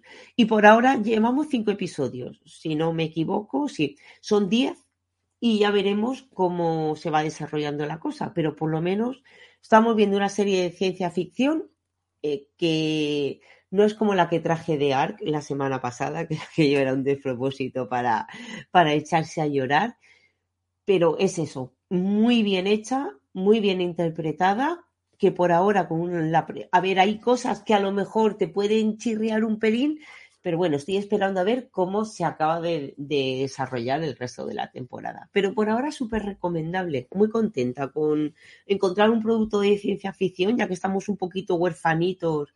Bueno, eh, la de Fundación empezará en breve y tal, pero ahora mismo personalmente soy un poco huerfanita de serie ciencia ficción y mira, muy contento con este nuevo descubrimiento. Muy bien, estamos. Sí que es verdad que no, no se prodigan mucho las plataformas últimamente en series de ciencia ficción. Sí que hay, ¿eh? No, digo que no haya, que, nadie se equivoque. Digo que eh, no, como otras veces, ¿no? No sé eh, a qué se deberá ese pequeño bajón. Pero bueno, vuelven a, vuelven a aparecer y este es un ejemplo. Hombre, es que la ciencia ficción no te gasta dinero en hacerla bien o queda muy cutre, muy cutre, muy cutre, que es lo que pasaba con The Ark, que, que hablé de ella en el último programa de serie, que es que chirría todo, todo, o sea, escenarios, bueno, interpretaciones, los trajes espaciales, están en el espacio, los trajes espaciales, o sea, las localizaciones, veías prácticamente, claro, están encerrados en una nave, pues vale, prácticamente ocurría todo en tres habitaciones. No, aquí hay un silo donde hay un montón de, de, diferentes niveles, de diferentes pisos y además eh, no hay medio de transporte de uno a otro nada más que subiendo escaleras. A lo mejor de ir de la parte inferior a la superior o viceversa tardas un día entero y tú ves cómo van pasando y se encuentras a gente. O sea, es un silo que está lleno de vida. No que haya cuatro extras así y ya está, no. Pero y eso, claro, eso vale mucho dinero hacerlo. Por eso yo pienso que no se prodigan tanto las series de ciencia ficción, porque son muy caras de hacer. Para hacerlas bien necesitan una buena inversión. Como, como esta que va a traer ahora Raúl. Yo, yo creo que no tanto, ¿no? La unidad Kabul de Movistar Plus no, pues sí, ¿eh? sí, que sí que se ve ahí el presupuesto invertido, la verdad. Ahora cuando lo desarrolle, cuando lo desarrolle más, eh, lo veréis. la unidad de Kabul en realidad no es una serie nueva, es la tercera temporada de una serie de 2020 que se titulaba La Unidad. Eh, así, a grandes rasgos, mm, decir que esta, la unidad, las dos temporadas previas, eran, pues un poco contaban las andanzas de un grupo de policías nacionales españoles, pues que se dedicaban al contraterrorismo, ¿no? Se, dedicaban a investigar y a cazar terroristas. Mm, se podría considerar como la Homeland española, un poco para hacernos eh, una idea.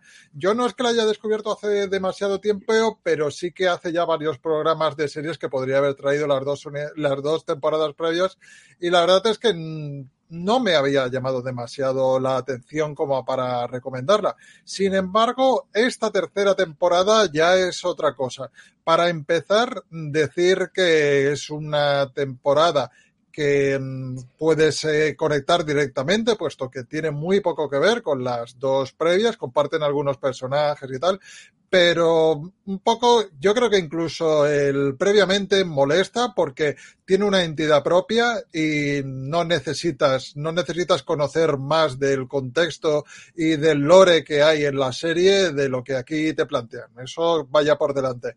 Luego, pues, eh, decir que eh, tiene quizá una localización histórica pues eh, más importante de lo que teníamos en, en, la, en, las dos series anteriores y sobre todo ha ganado mucho eso en, en autoafirmación, en ritmo. Es una serie que parece que aquí le han enchuflado, bueno, le han metido una inyección de, de, de querer hacer las cosas bien y, bueno, pues esto le, ha quedado bastante bien. El contexto histórico está muy definido. Nos vamos a trasladar a la Kabul de 2021 en pleno proceso de retirada de las tropas americanas y aquí pues eh, vamos a ser testigos eh, de como un pequeño equipo de policías eh, nacionales pues que están haciendo pues sus trabajos antiterroristas, pues se ven mezclados en esta, en esta situación. Entonces, pues eh, son capturados y aquí empieza el despliegue del, digamos, el gobierno español, de las fuerzas españolas, pues por traer a sus compatriotas. Pero claro, en una situación de caos y de tumulto, pues bastante importante, porque todo el país, toda la estructura que los americanos habían montado, la ONU, la OTAN y tal, eh, habían montado, se está desmoronando, ¿no? Pues en este alto nivel de entropía, es por el cual se mueven nuestros personajes en un thriller bastante trepidante contra reloj, que un poco pues nos va a explicar eso, ¿no? Por un lado, los que están secuestrados los vamos viendo deambular por un lado u otro de un país que está completamente convulso por la guerra y así también otra parte de la trama está centrada en Kabul, un poco hablando también no solo de las penalidades que están pasando los personajes, sino cómo se está llevando a cabo el, recoger todos los bártulos y marcharnos, ¿no? E intentar también que aquellos que han sido colaboradores, aquellos afganos que han sido colaboradores, pues también consigan su estatus de eh, repatriados y se puedan, puedan marcharse con ellos. Eh, tenemos muchas, muchas opciones. Tenemos que es una serie muy poliédrica. Mm, hablan los talibanes, hablan los mujahidines, eh, con unas escenas de acción que sin prodigarse demasiado también están muy bien. Y yo casi lo definiría eso, pues eh, como un drama militar de espionaje antiterrorista, pues que les ha quedado bastante, bastante bien. Y lo dicho, es la tercera temporada de una serie que casi se podría considerar como una miniserie en sí, porque tiene una entidad propia y un poco pues a, fan de fans de todo este tipo de fregados, guerra moderna, tema militar, terrorismo, pues que si no le han dado una oportunidad ya que se la den, porque la verdad es que me da la sensación que se lo van a pasar tan bien como yo o solo con que se lo pasen la mitad de lo que yo me lo he pasado bien, ya es un motivo eh, más que suficiente para, para acercarse. Y luego que está muy bien recreado, lo que decíamos antes, ha habido escenas, a ver, normalmente pues eh, se suelen marchar a grabar estas cosas a Marruecos principalmente, hay ocasiones en que se van a Jordania, Argelia.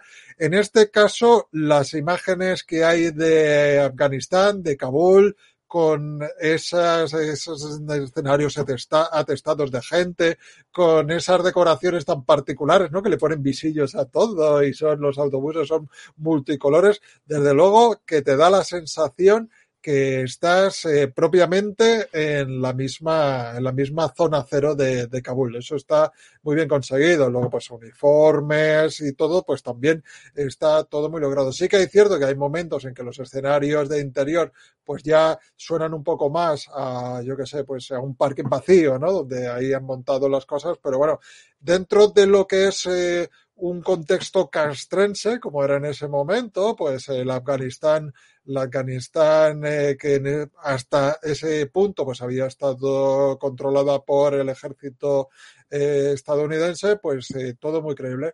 Así que en general decir eso, que yo me lo he pasado muy bien y recomiendo esta serie y sobre todo, vuelvo a remarcarlo, no es obligatorio ver las dos las dos temporadas, sino todo lo contrario. Si te gusta esto y tienes más interés por saber qué es esta unidad, lo que han hecho previamente, los personajes que a los que se aluden, pues mira, mm, empieza la serie desde el principio. Habrá gente que le guste más, habrá gente que le guste menos, pero desde luego, en mi opinión, las cotas y el nivel de calidad que tiene esta temporada no la consiguen con las anteriores. Qué bien, qué, qué, buena recomendación y qué interesante. Fíjate, me interesa bastante el tema de la recreación de un momento tan concreto como fue aquel. Y si dices que está bien logrado, pues sí, eh, sí, todavía mejor. Saben hacer un tapiz, un fresco bastante exhaustivo de lo que estaba pasando en ese punto y, y en ese momento histórico tan vergonzoso, por otra parte.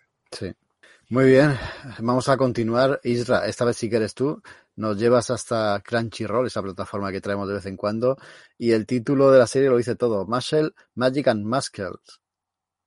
Esto es increíble, esto es increíble porque son aquellas cosas que no te esperas, son aquellas, aquellas series que, bueno, no, no por lo que he dicho antes, no por casualidad, porque es una serie de éxito, es una de las recomendaciones de Crunchyroll así a todo el mundo que yo no suelo seguir casi nunca, pero en esta ocasión he dicho, bueno, voy a, voy a seguirla a ver qué pasa y me ha sorprendido mucho, mucho, mucho.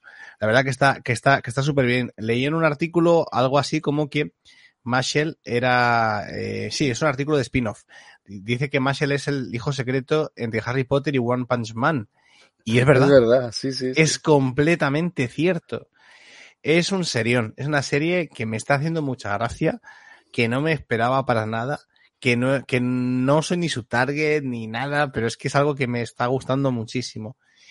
¿Y de qué va esta serie? Bueno, pues bueno, primero vamos a ir a una serie en la que hay muchas referencias, muchas, a Harry Potter, constantes, ¿vale? Eh, yo no sé cómo se lo habrá tomado cierta persona que empieza por J y acaba por K. Rowling, pero se lo debe, se lo debe haber tomado muy mal. Y, y, la cuestión es que se descojona hasta el extremo de todos las, eh, bueno, de todos los estereotipos de, de, estas academias de magos. Como podéis ver, ahora tenéis, hay, hay un montón de, de magos en, uh, que los podéis ver, cada uno con, con su, con su cicatriz en la cara. Todos tienen cicatriz. Todos tienen cicatriz. Y la verdad es que me lo estoy pasando muy bien. ¿De qué va Basil? Vale. Eh, decir que esto también nos serviría para nuestro programa de cómics. La tenéis publicada en España. Está, está publicada por norma editorial. Va muy avanzada. Pero que, como es el episodio de series, que queréis pasar del cómic, pues mira, Crunchyroll la, la tenéis la, adaptación en serie y la verdad que está muy bien. ¿De qué va esta locura? Pues es una locura, es, es una locura total. Pues mira, nos vamos a un mundo en el que, en el que todo es magia, ¿vale? Es decir, todo funciona con magia, ¿vale? Es decir, no, es, es mucho más que en Harry Potter. De hecho, todos los humanos tienen uh, habilidades mágicas y las usan para todo, ¿no? Es decir, lo usan para, para todo, es decir, lo, lo, que suelen usar es eso. Y de hecho, pues este, este, estos seres humanos tienen marcas de nacimiento que hacen que, que, que se marque visualmente, pues, esa magia que tienen, ¿no? Esas cicatrices que los que están siguiendo esta retransmisión por YouTube pueden ver en la cara de los personajes. Pero tenemos un personaje, nuestro protagonista, que, se llama Mash Barnett, que este es un chaval que nació sin ningún tipo de habilidad mágica. No tiene habilidad mágica. Y lo que ha hecho, pues, la persona que lo cuida es su, bueno, podemos decir su padre, su padre barra, barra abuelo, ¿sí? Su padre, pues, luego ya se verá quién es, ¿no? Eh, lo ha criado en el bosque, alejado del resto, porque los humanos no mágicos están completamente perseguidos. Se les persigue porque eso no es normal. Eso es una aberración. Entonces, ¿qué es lo que, qué es lo que ha hecho este pobre chaval? Este buen chaval que, que no tiene magia, ni en un mundo que todo es mágico, ¿qué ha hecho? Pues se ha convertido en algo así como en un vigoréxico. Se ha, se ha dedicado a entrenar su cuerpo hasta el extremo, a hacer pesas todos los días de su vida, como decir, bueno, magia no tendré, pero como mínimo seré el más fuerte de, de todo el pueblo.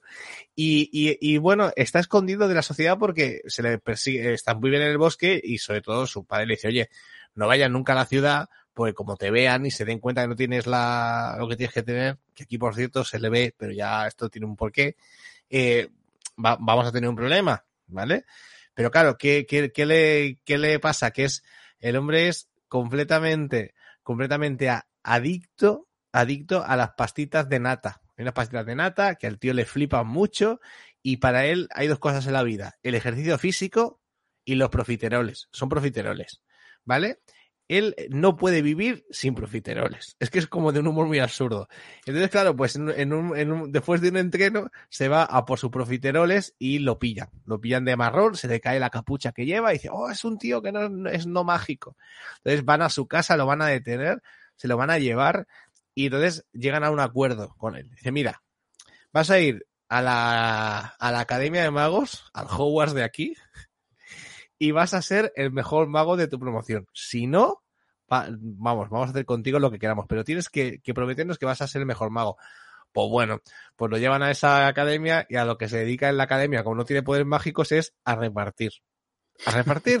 Y, y, de eso va, de eso va la serie. O sea, me está dejando alucinado. O sea, no me lo esperaba. Es muy divertida. El, el protagonista, este Bardet, es un bruto. Es que es lo que te esperas. O sea, no, no es que no tenga. No es que, hace, que no te... hace, hace bullying. No, bullying no. Lo que pasa es que, que los magos se enfrentan entre ellos, pero él lo hace con, con, sus brazos y su torso y todo el rollo. O sea, es un Schwarzenegger de la vida.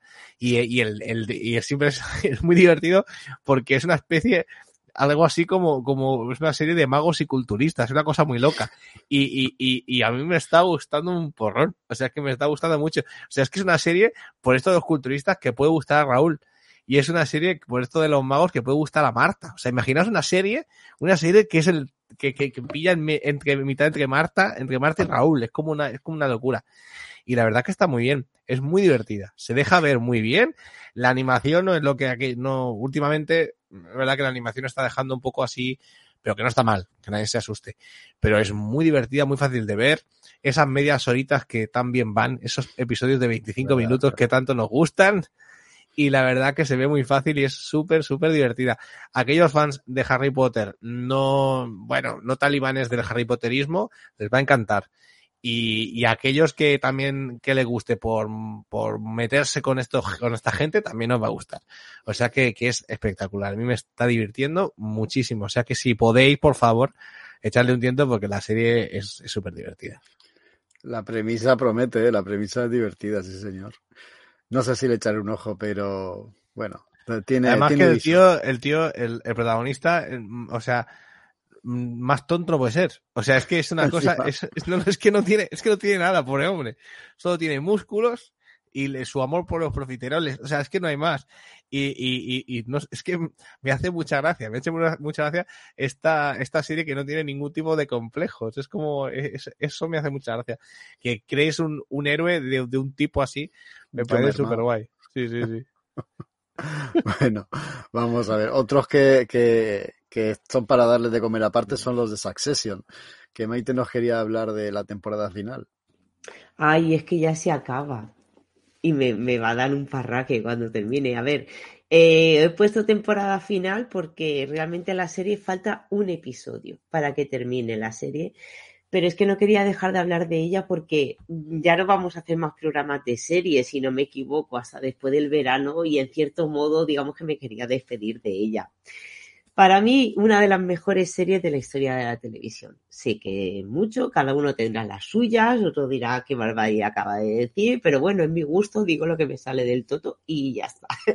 Para mí lo es.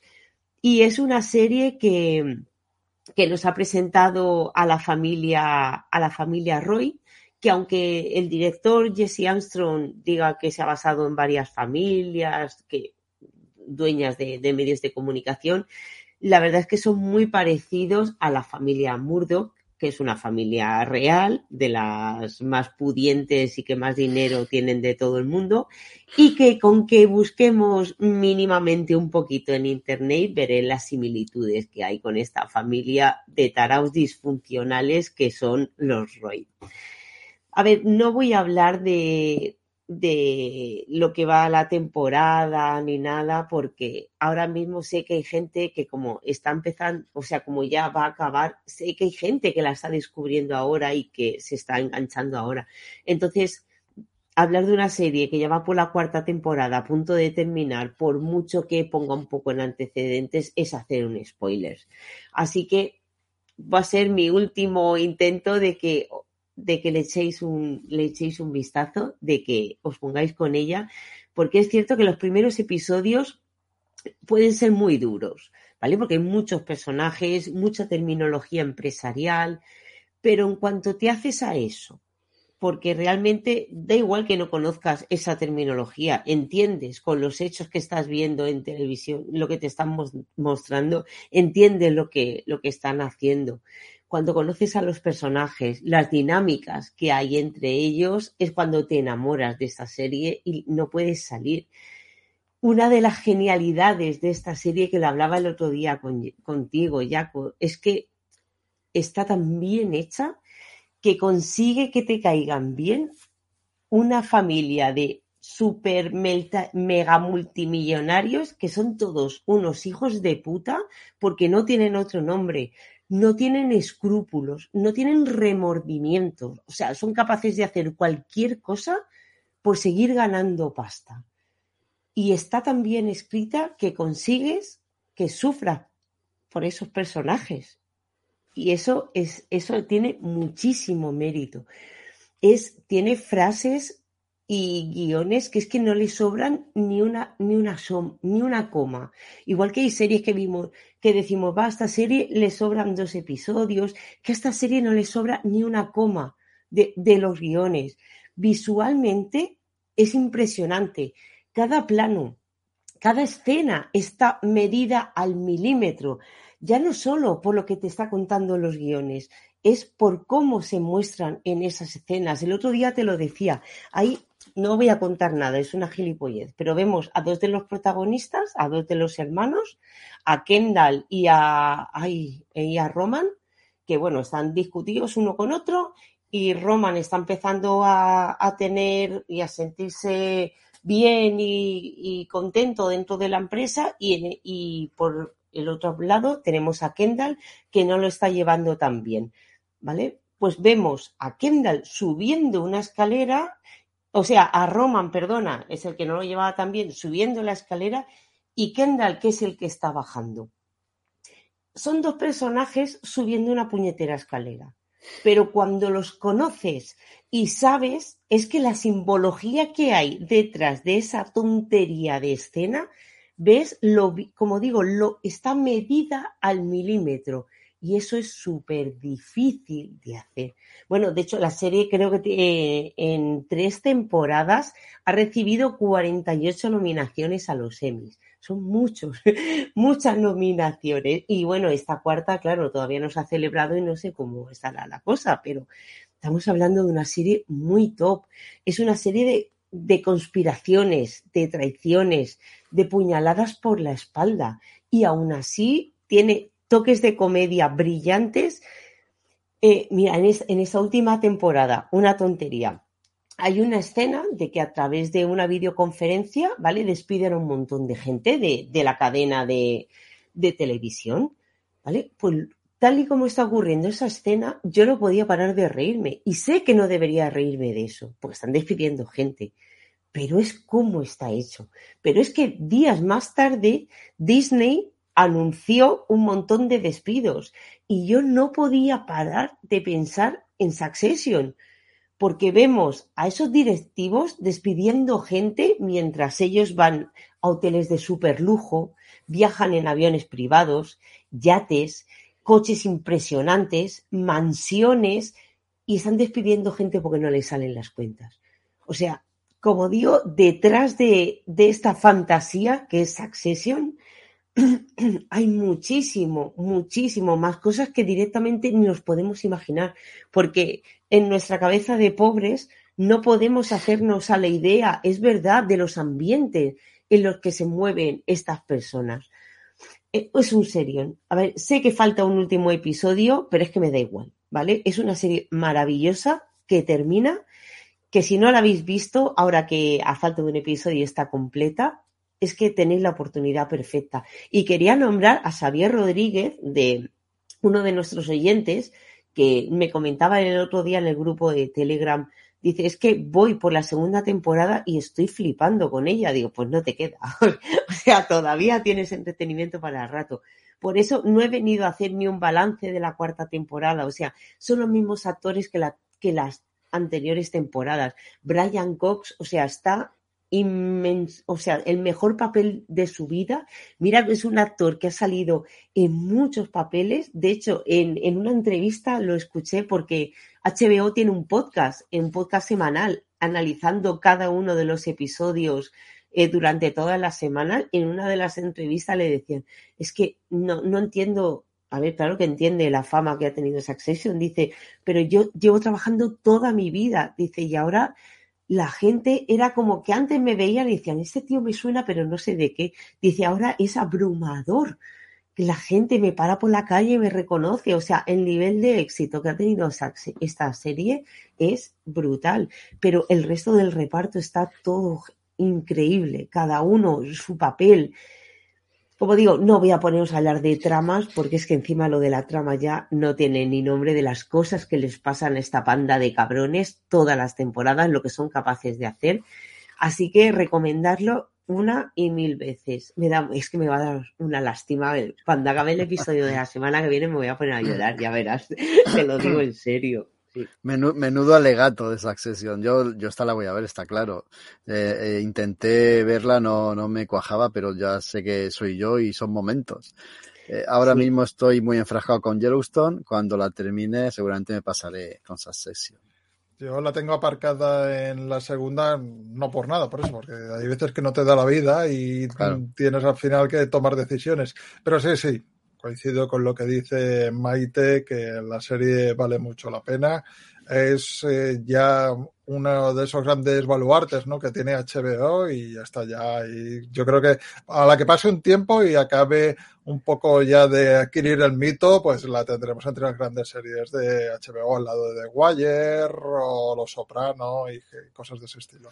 Yo la tengo también, la tengo, he visto primera temporada, nada más. Y, y la tengo ahí, porque son aquellas series que no puedes ver por la noche, por lo menos en mi caso decir, necesito verlas en momentos que le preste toda la atención, porque que si no, no las disfruto de verdad. Y, o sea, verla para tenerla de fondo creo que, que es tirarla. Y en ese sentido, eh, me, me, escojo muy bien cuando verla, lo pasa, eso, eso hace que, que, tarde mucho entre un episodio y otro, pero sí que reconozco que es, que es una obra de arte en sí misma, es una auténtica salvajada. Y eso que he visto primera temporada, ¿eh? o sea que aún me, aún, aún me queda. Sí, no, o sea, tienes convencidos si la ves mirando el móvil es que directamente no te vas a enterar, porque ya de sí, como digo, es una serie densa y es una serie compleja, ¿vale? No te puedes entretener nada, nada, tienes que estar al 100% delante de ella. Que nos tienes convencidos y no la has vendido, está claro. HBO que te ponga en nómina, bueno, no sé, que los yates están muy caros y las mansiones también, de mantener. Ahora vamos a, a ver qué nos cuenta Raúl de Enjambre. Bueno, pues nada, quiero hacer una, eh, una breve reseña porque mm, eso es muy difícil también de explicar, pero vaya, yo aquí ya me he erigido como el apóstol de Donald Glover y tengo que traer su nueva serie, sí o sí. Eh, estamos hablando de la nueva serie, pues, eh, del creador eh, del creador de Atlanta, que ya os la comenté, que, bueno, que me tiene muy, muy encandilado. Y aquí, pues, es el mismo formato que en Atlanta, pero es Donald Glover dándonos mal rollo. Mm, la premisa es muy simple de, de explicar. Es la historia de Dre, una chica que forma parte del enjambre, que el enjambre, pues, es como se autodenominan las fans de, de Ninja una de estas eh, cantantes súper famosas, súper eh, arrebatadoras, eh, que bueno, pues que arrasa, ¿no? Es Beyoncé, para que nos entendamos. entonces, pues aquí un buen día, pues esta Dre, interpretada espléndidamente por Dominic Fishback, pues resulta que decide hacer una cosa que a todos nos ha gustado, pero nadie nos hemos atrevido a hacer, que es cepillarnos a todo el que habla mal de nuestro ídolo. O sea, esta chica pues localiza a gente que ha rajado de Naija, pues, pues ya sea en Twitter, ya sea en TikTok, ya sea en Instagram, se va a su casa y lo mata ya nos gustaría a todos, pero no se puede hacer porque está mal visto. Pero bueno, esto sirve, esto sirve de pretexto para construir una ficción que casi sería considerada una antología, porque un capítulo va a un sitio, otro capítulo va a otro, allí conoce a personajes diferentes, a contextos. Uno quizás de los más interesantes es en el que acaba como en una especie de comuna hippie de la época actual bueno, pues uno de los personajes principales es la cantante Billie Ellis. ¿Qué, ¿Qué es lo que ocurre? Y aquí es donde entra también la parte de crítica.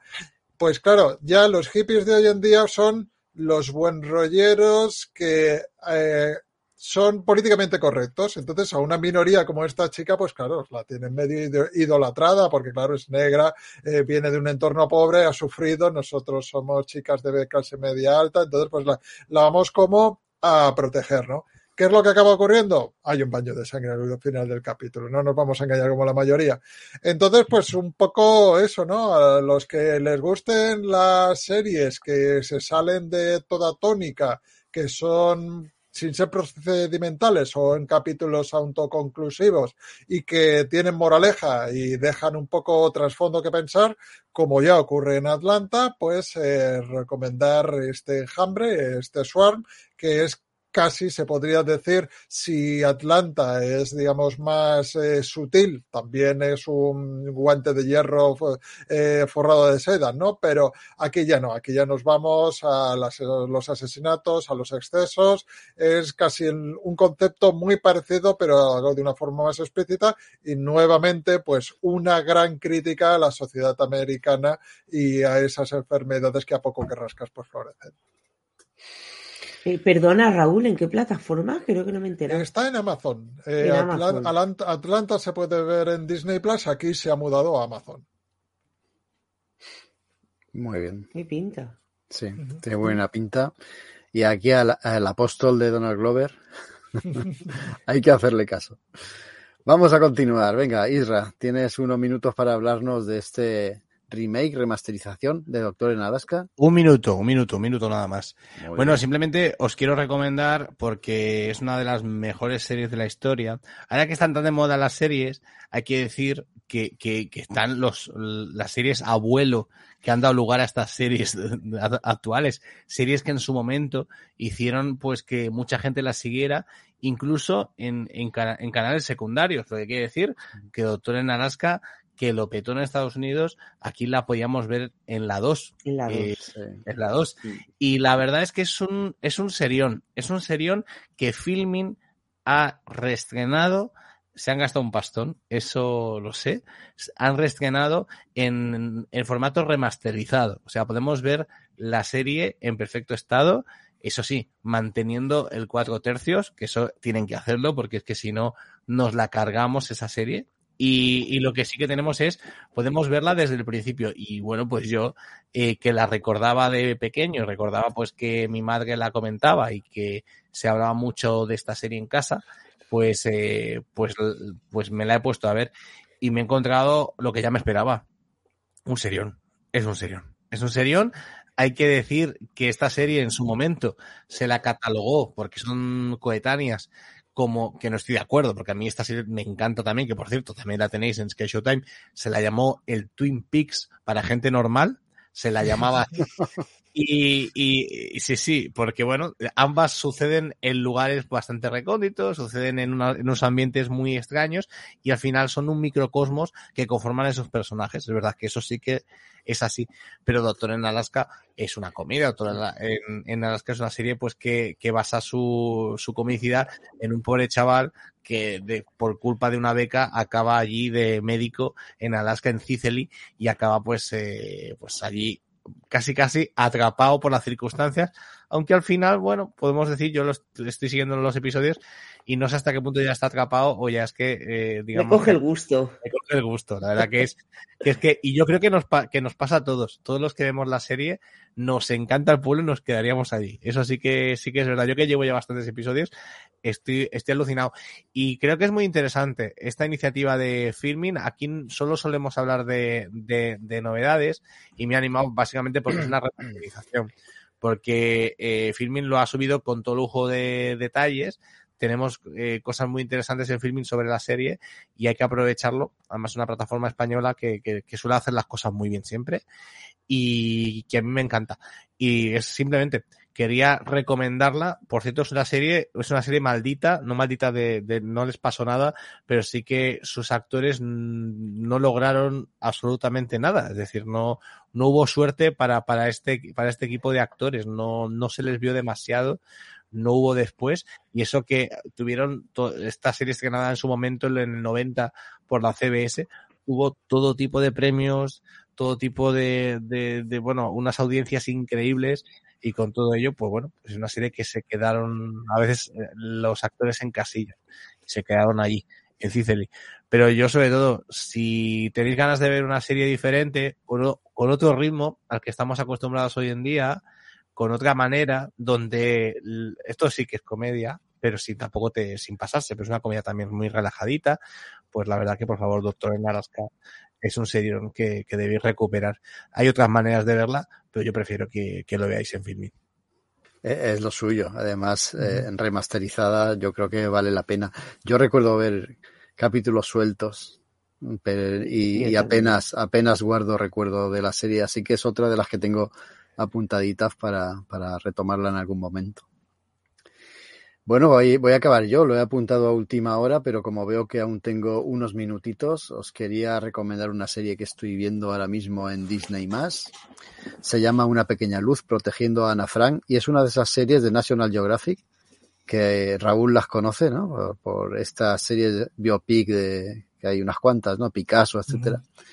eh, está tiene ese mismo estilo de National Geographic, una serie muy contenida, muy bien contada pero a la manera National Geographic. Se estrena en Disney Plus cada, cada episodio, también en Hulu al día siguiente, pero aquí, por supuesto, lo podemos ver en la cadena de El ratón Mickey.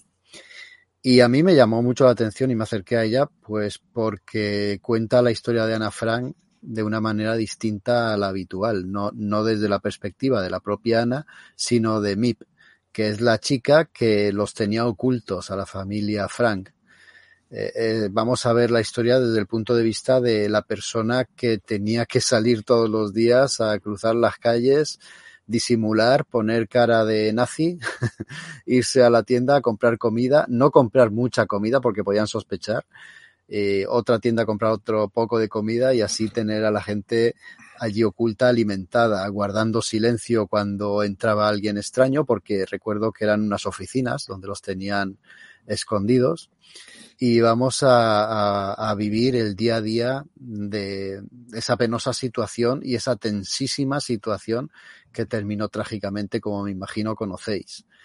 La serie está muy bien interpretada. Yo los actores y las actrices apenas los conocía, excepto al que hace de, de padre de Ana Frank, es Liv Schreiber, que por el nombre no, no, no, me, no me sonaba, pero vamos.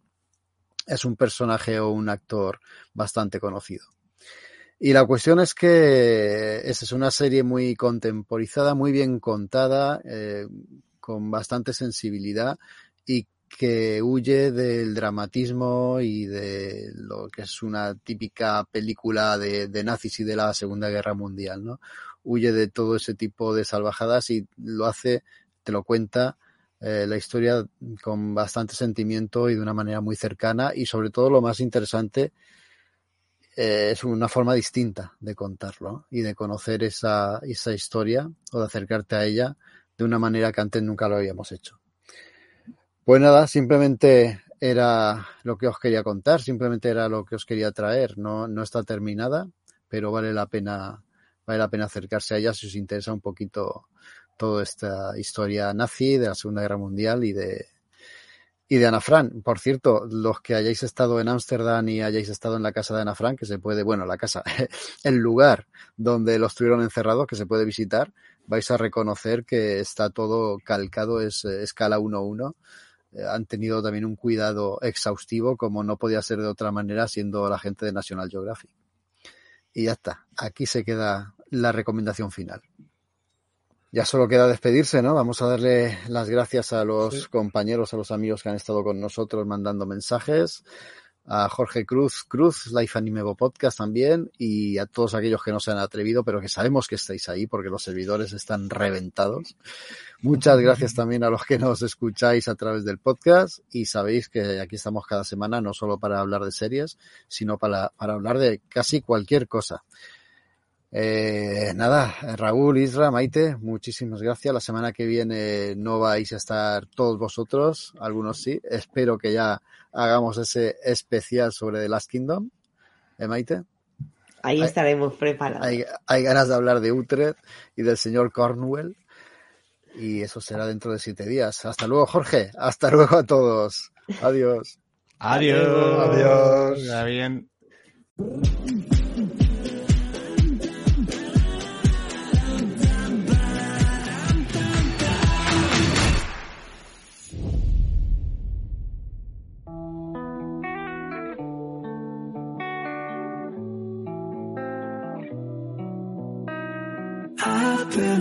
in your eyes all afternoon. The more I drift, the closer I get to you. She's a ghost, and the truth it's impossible.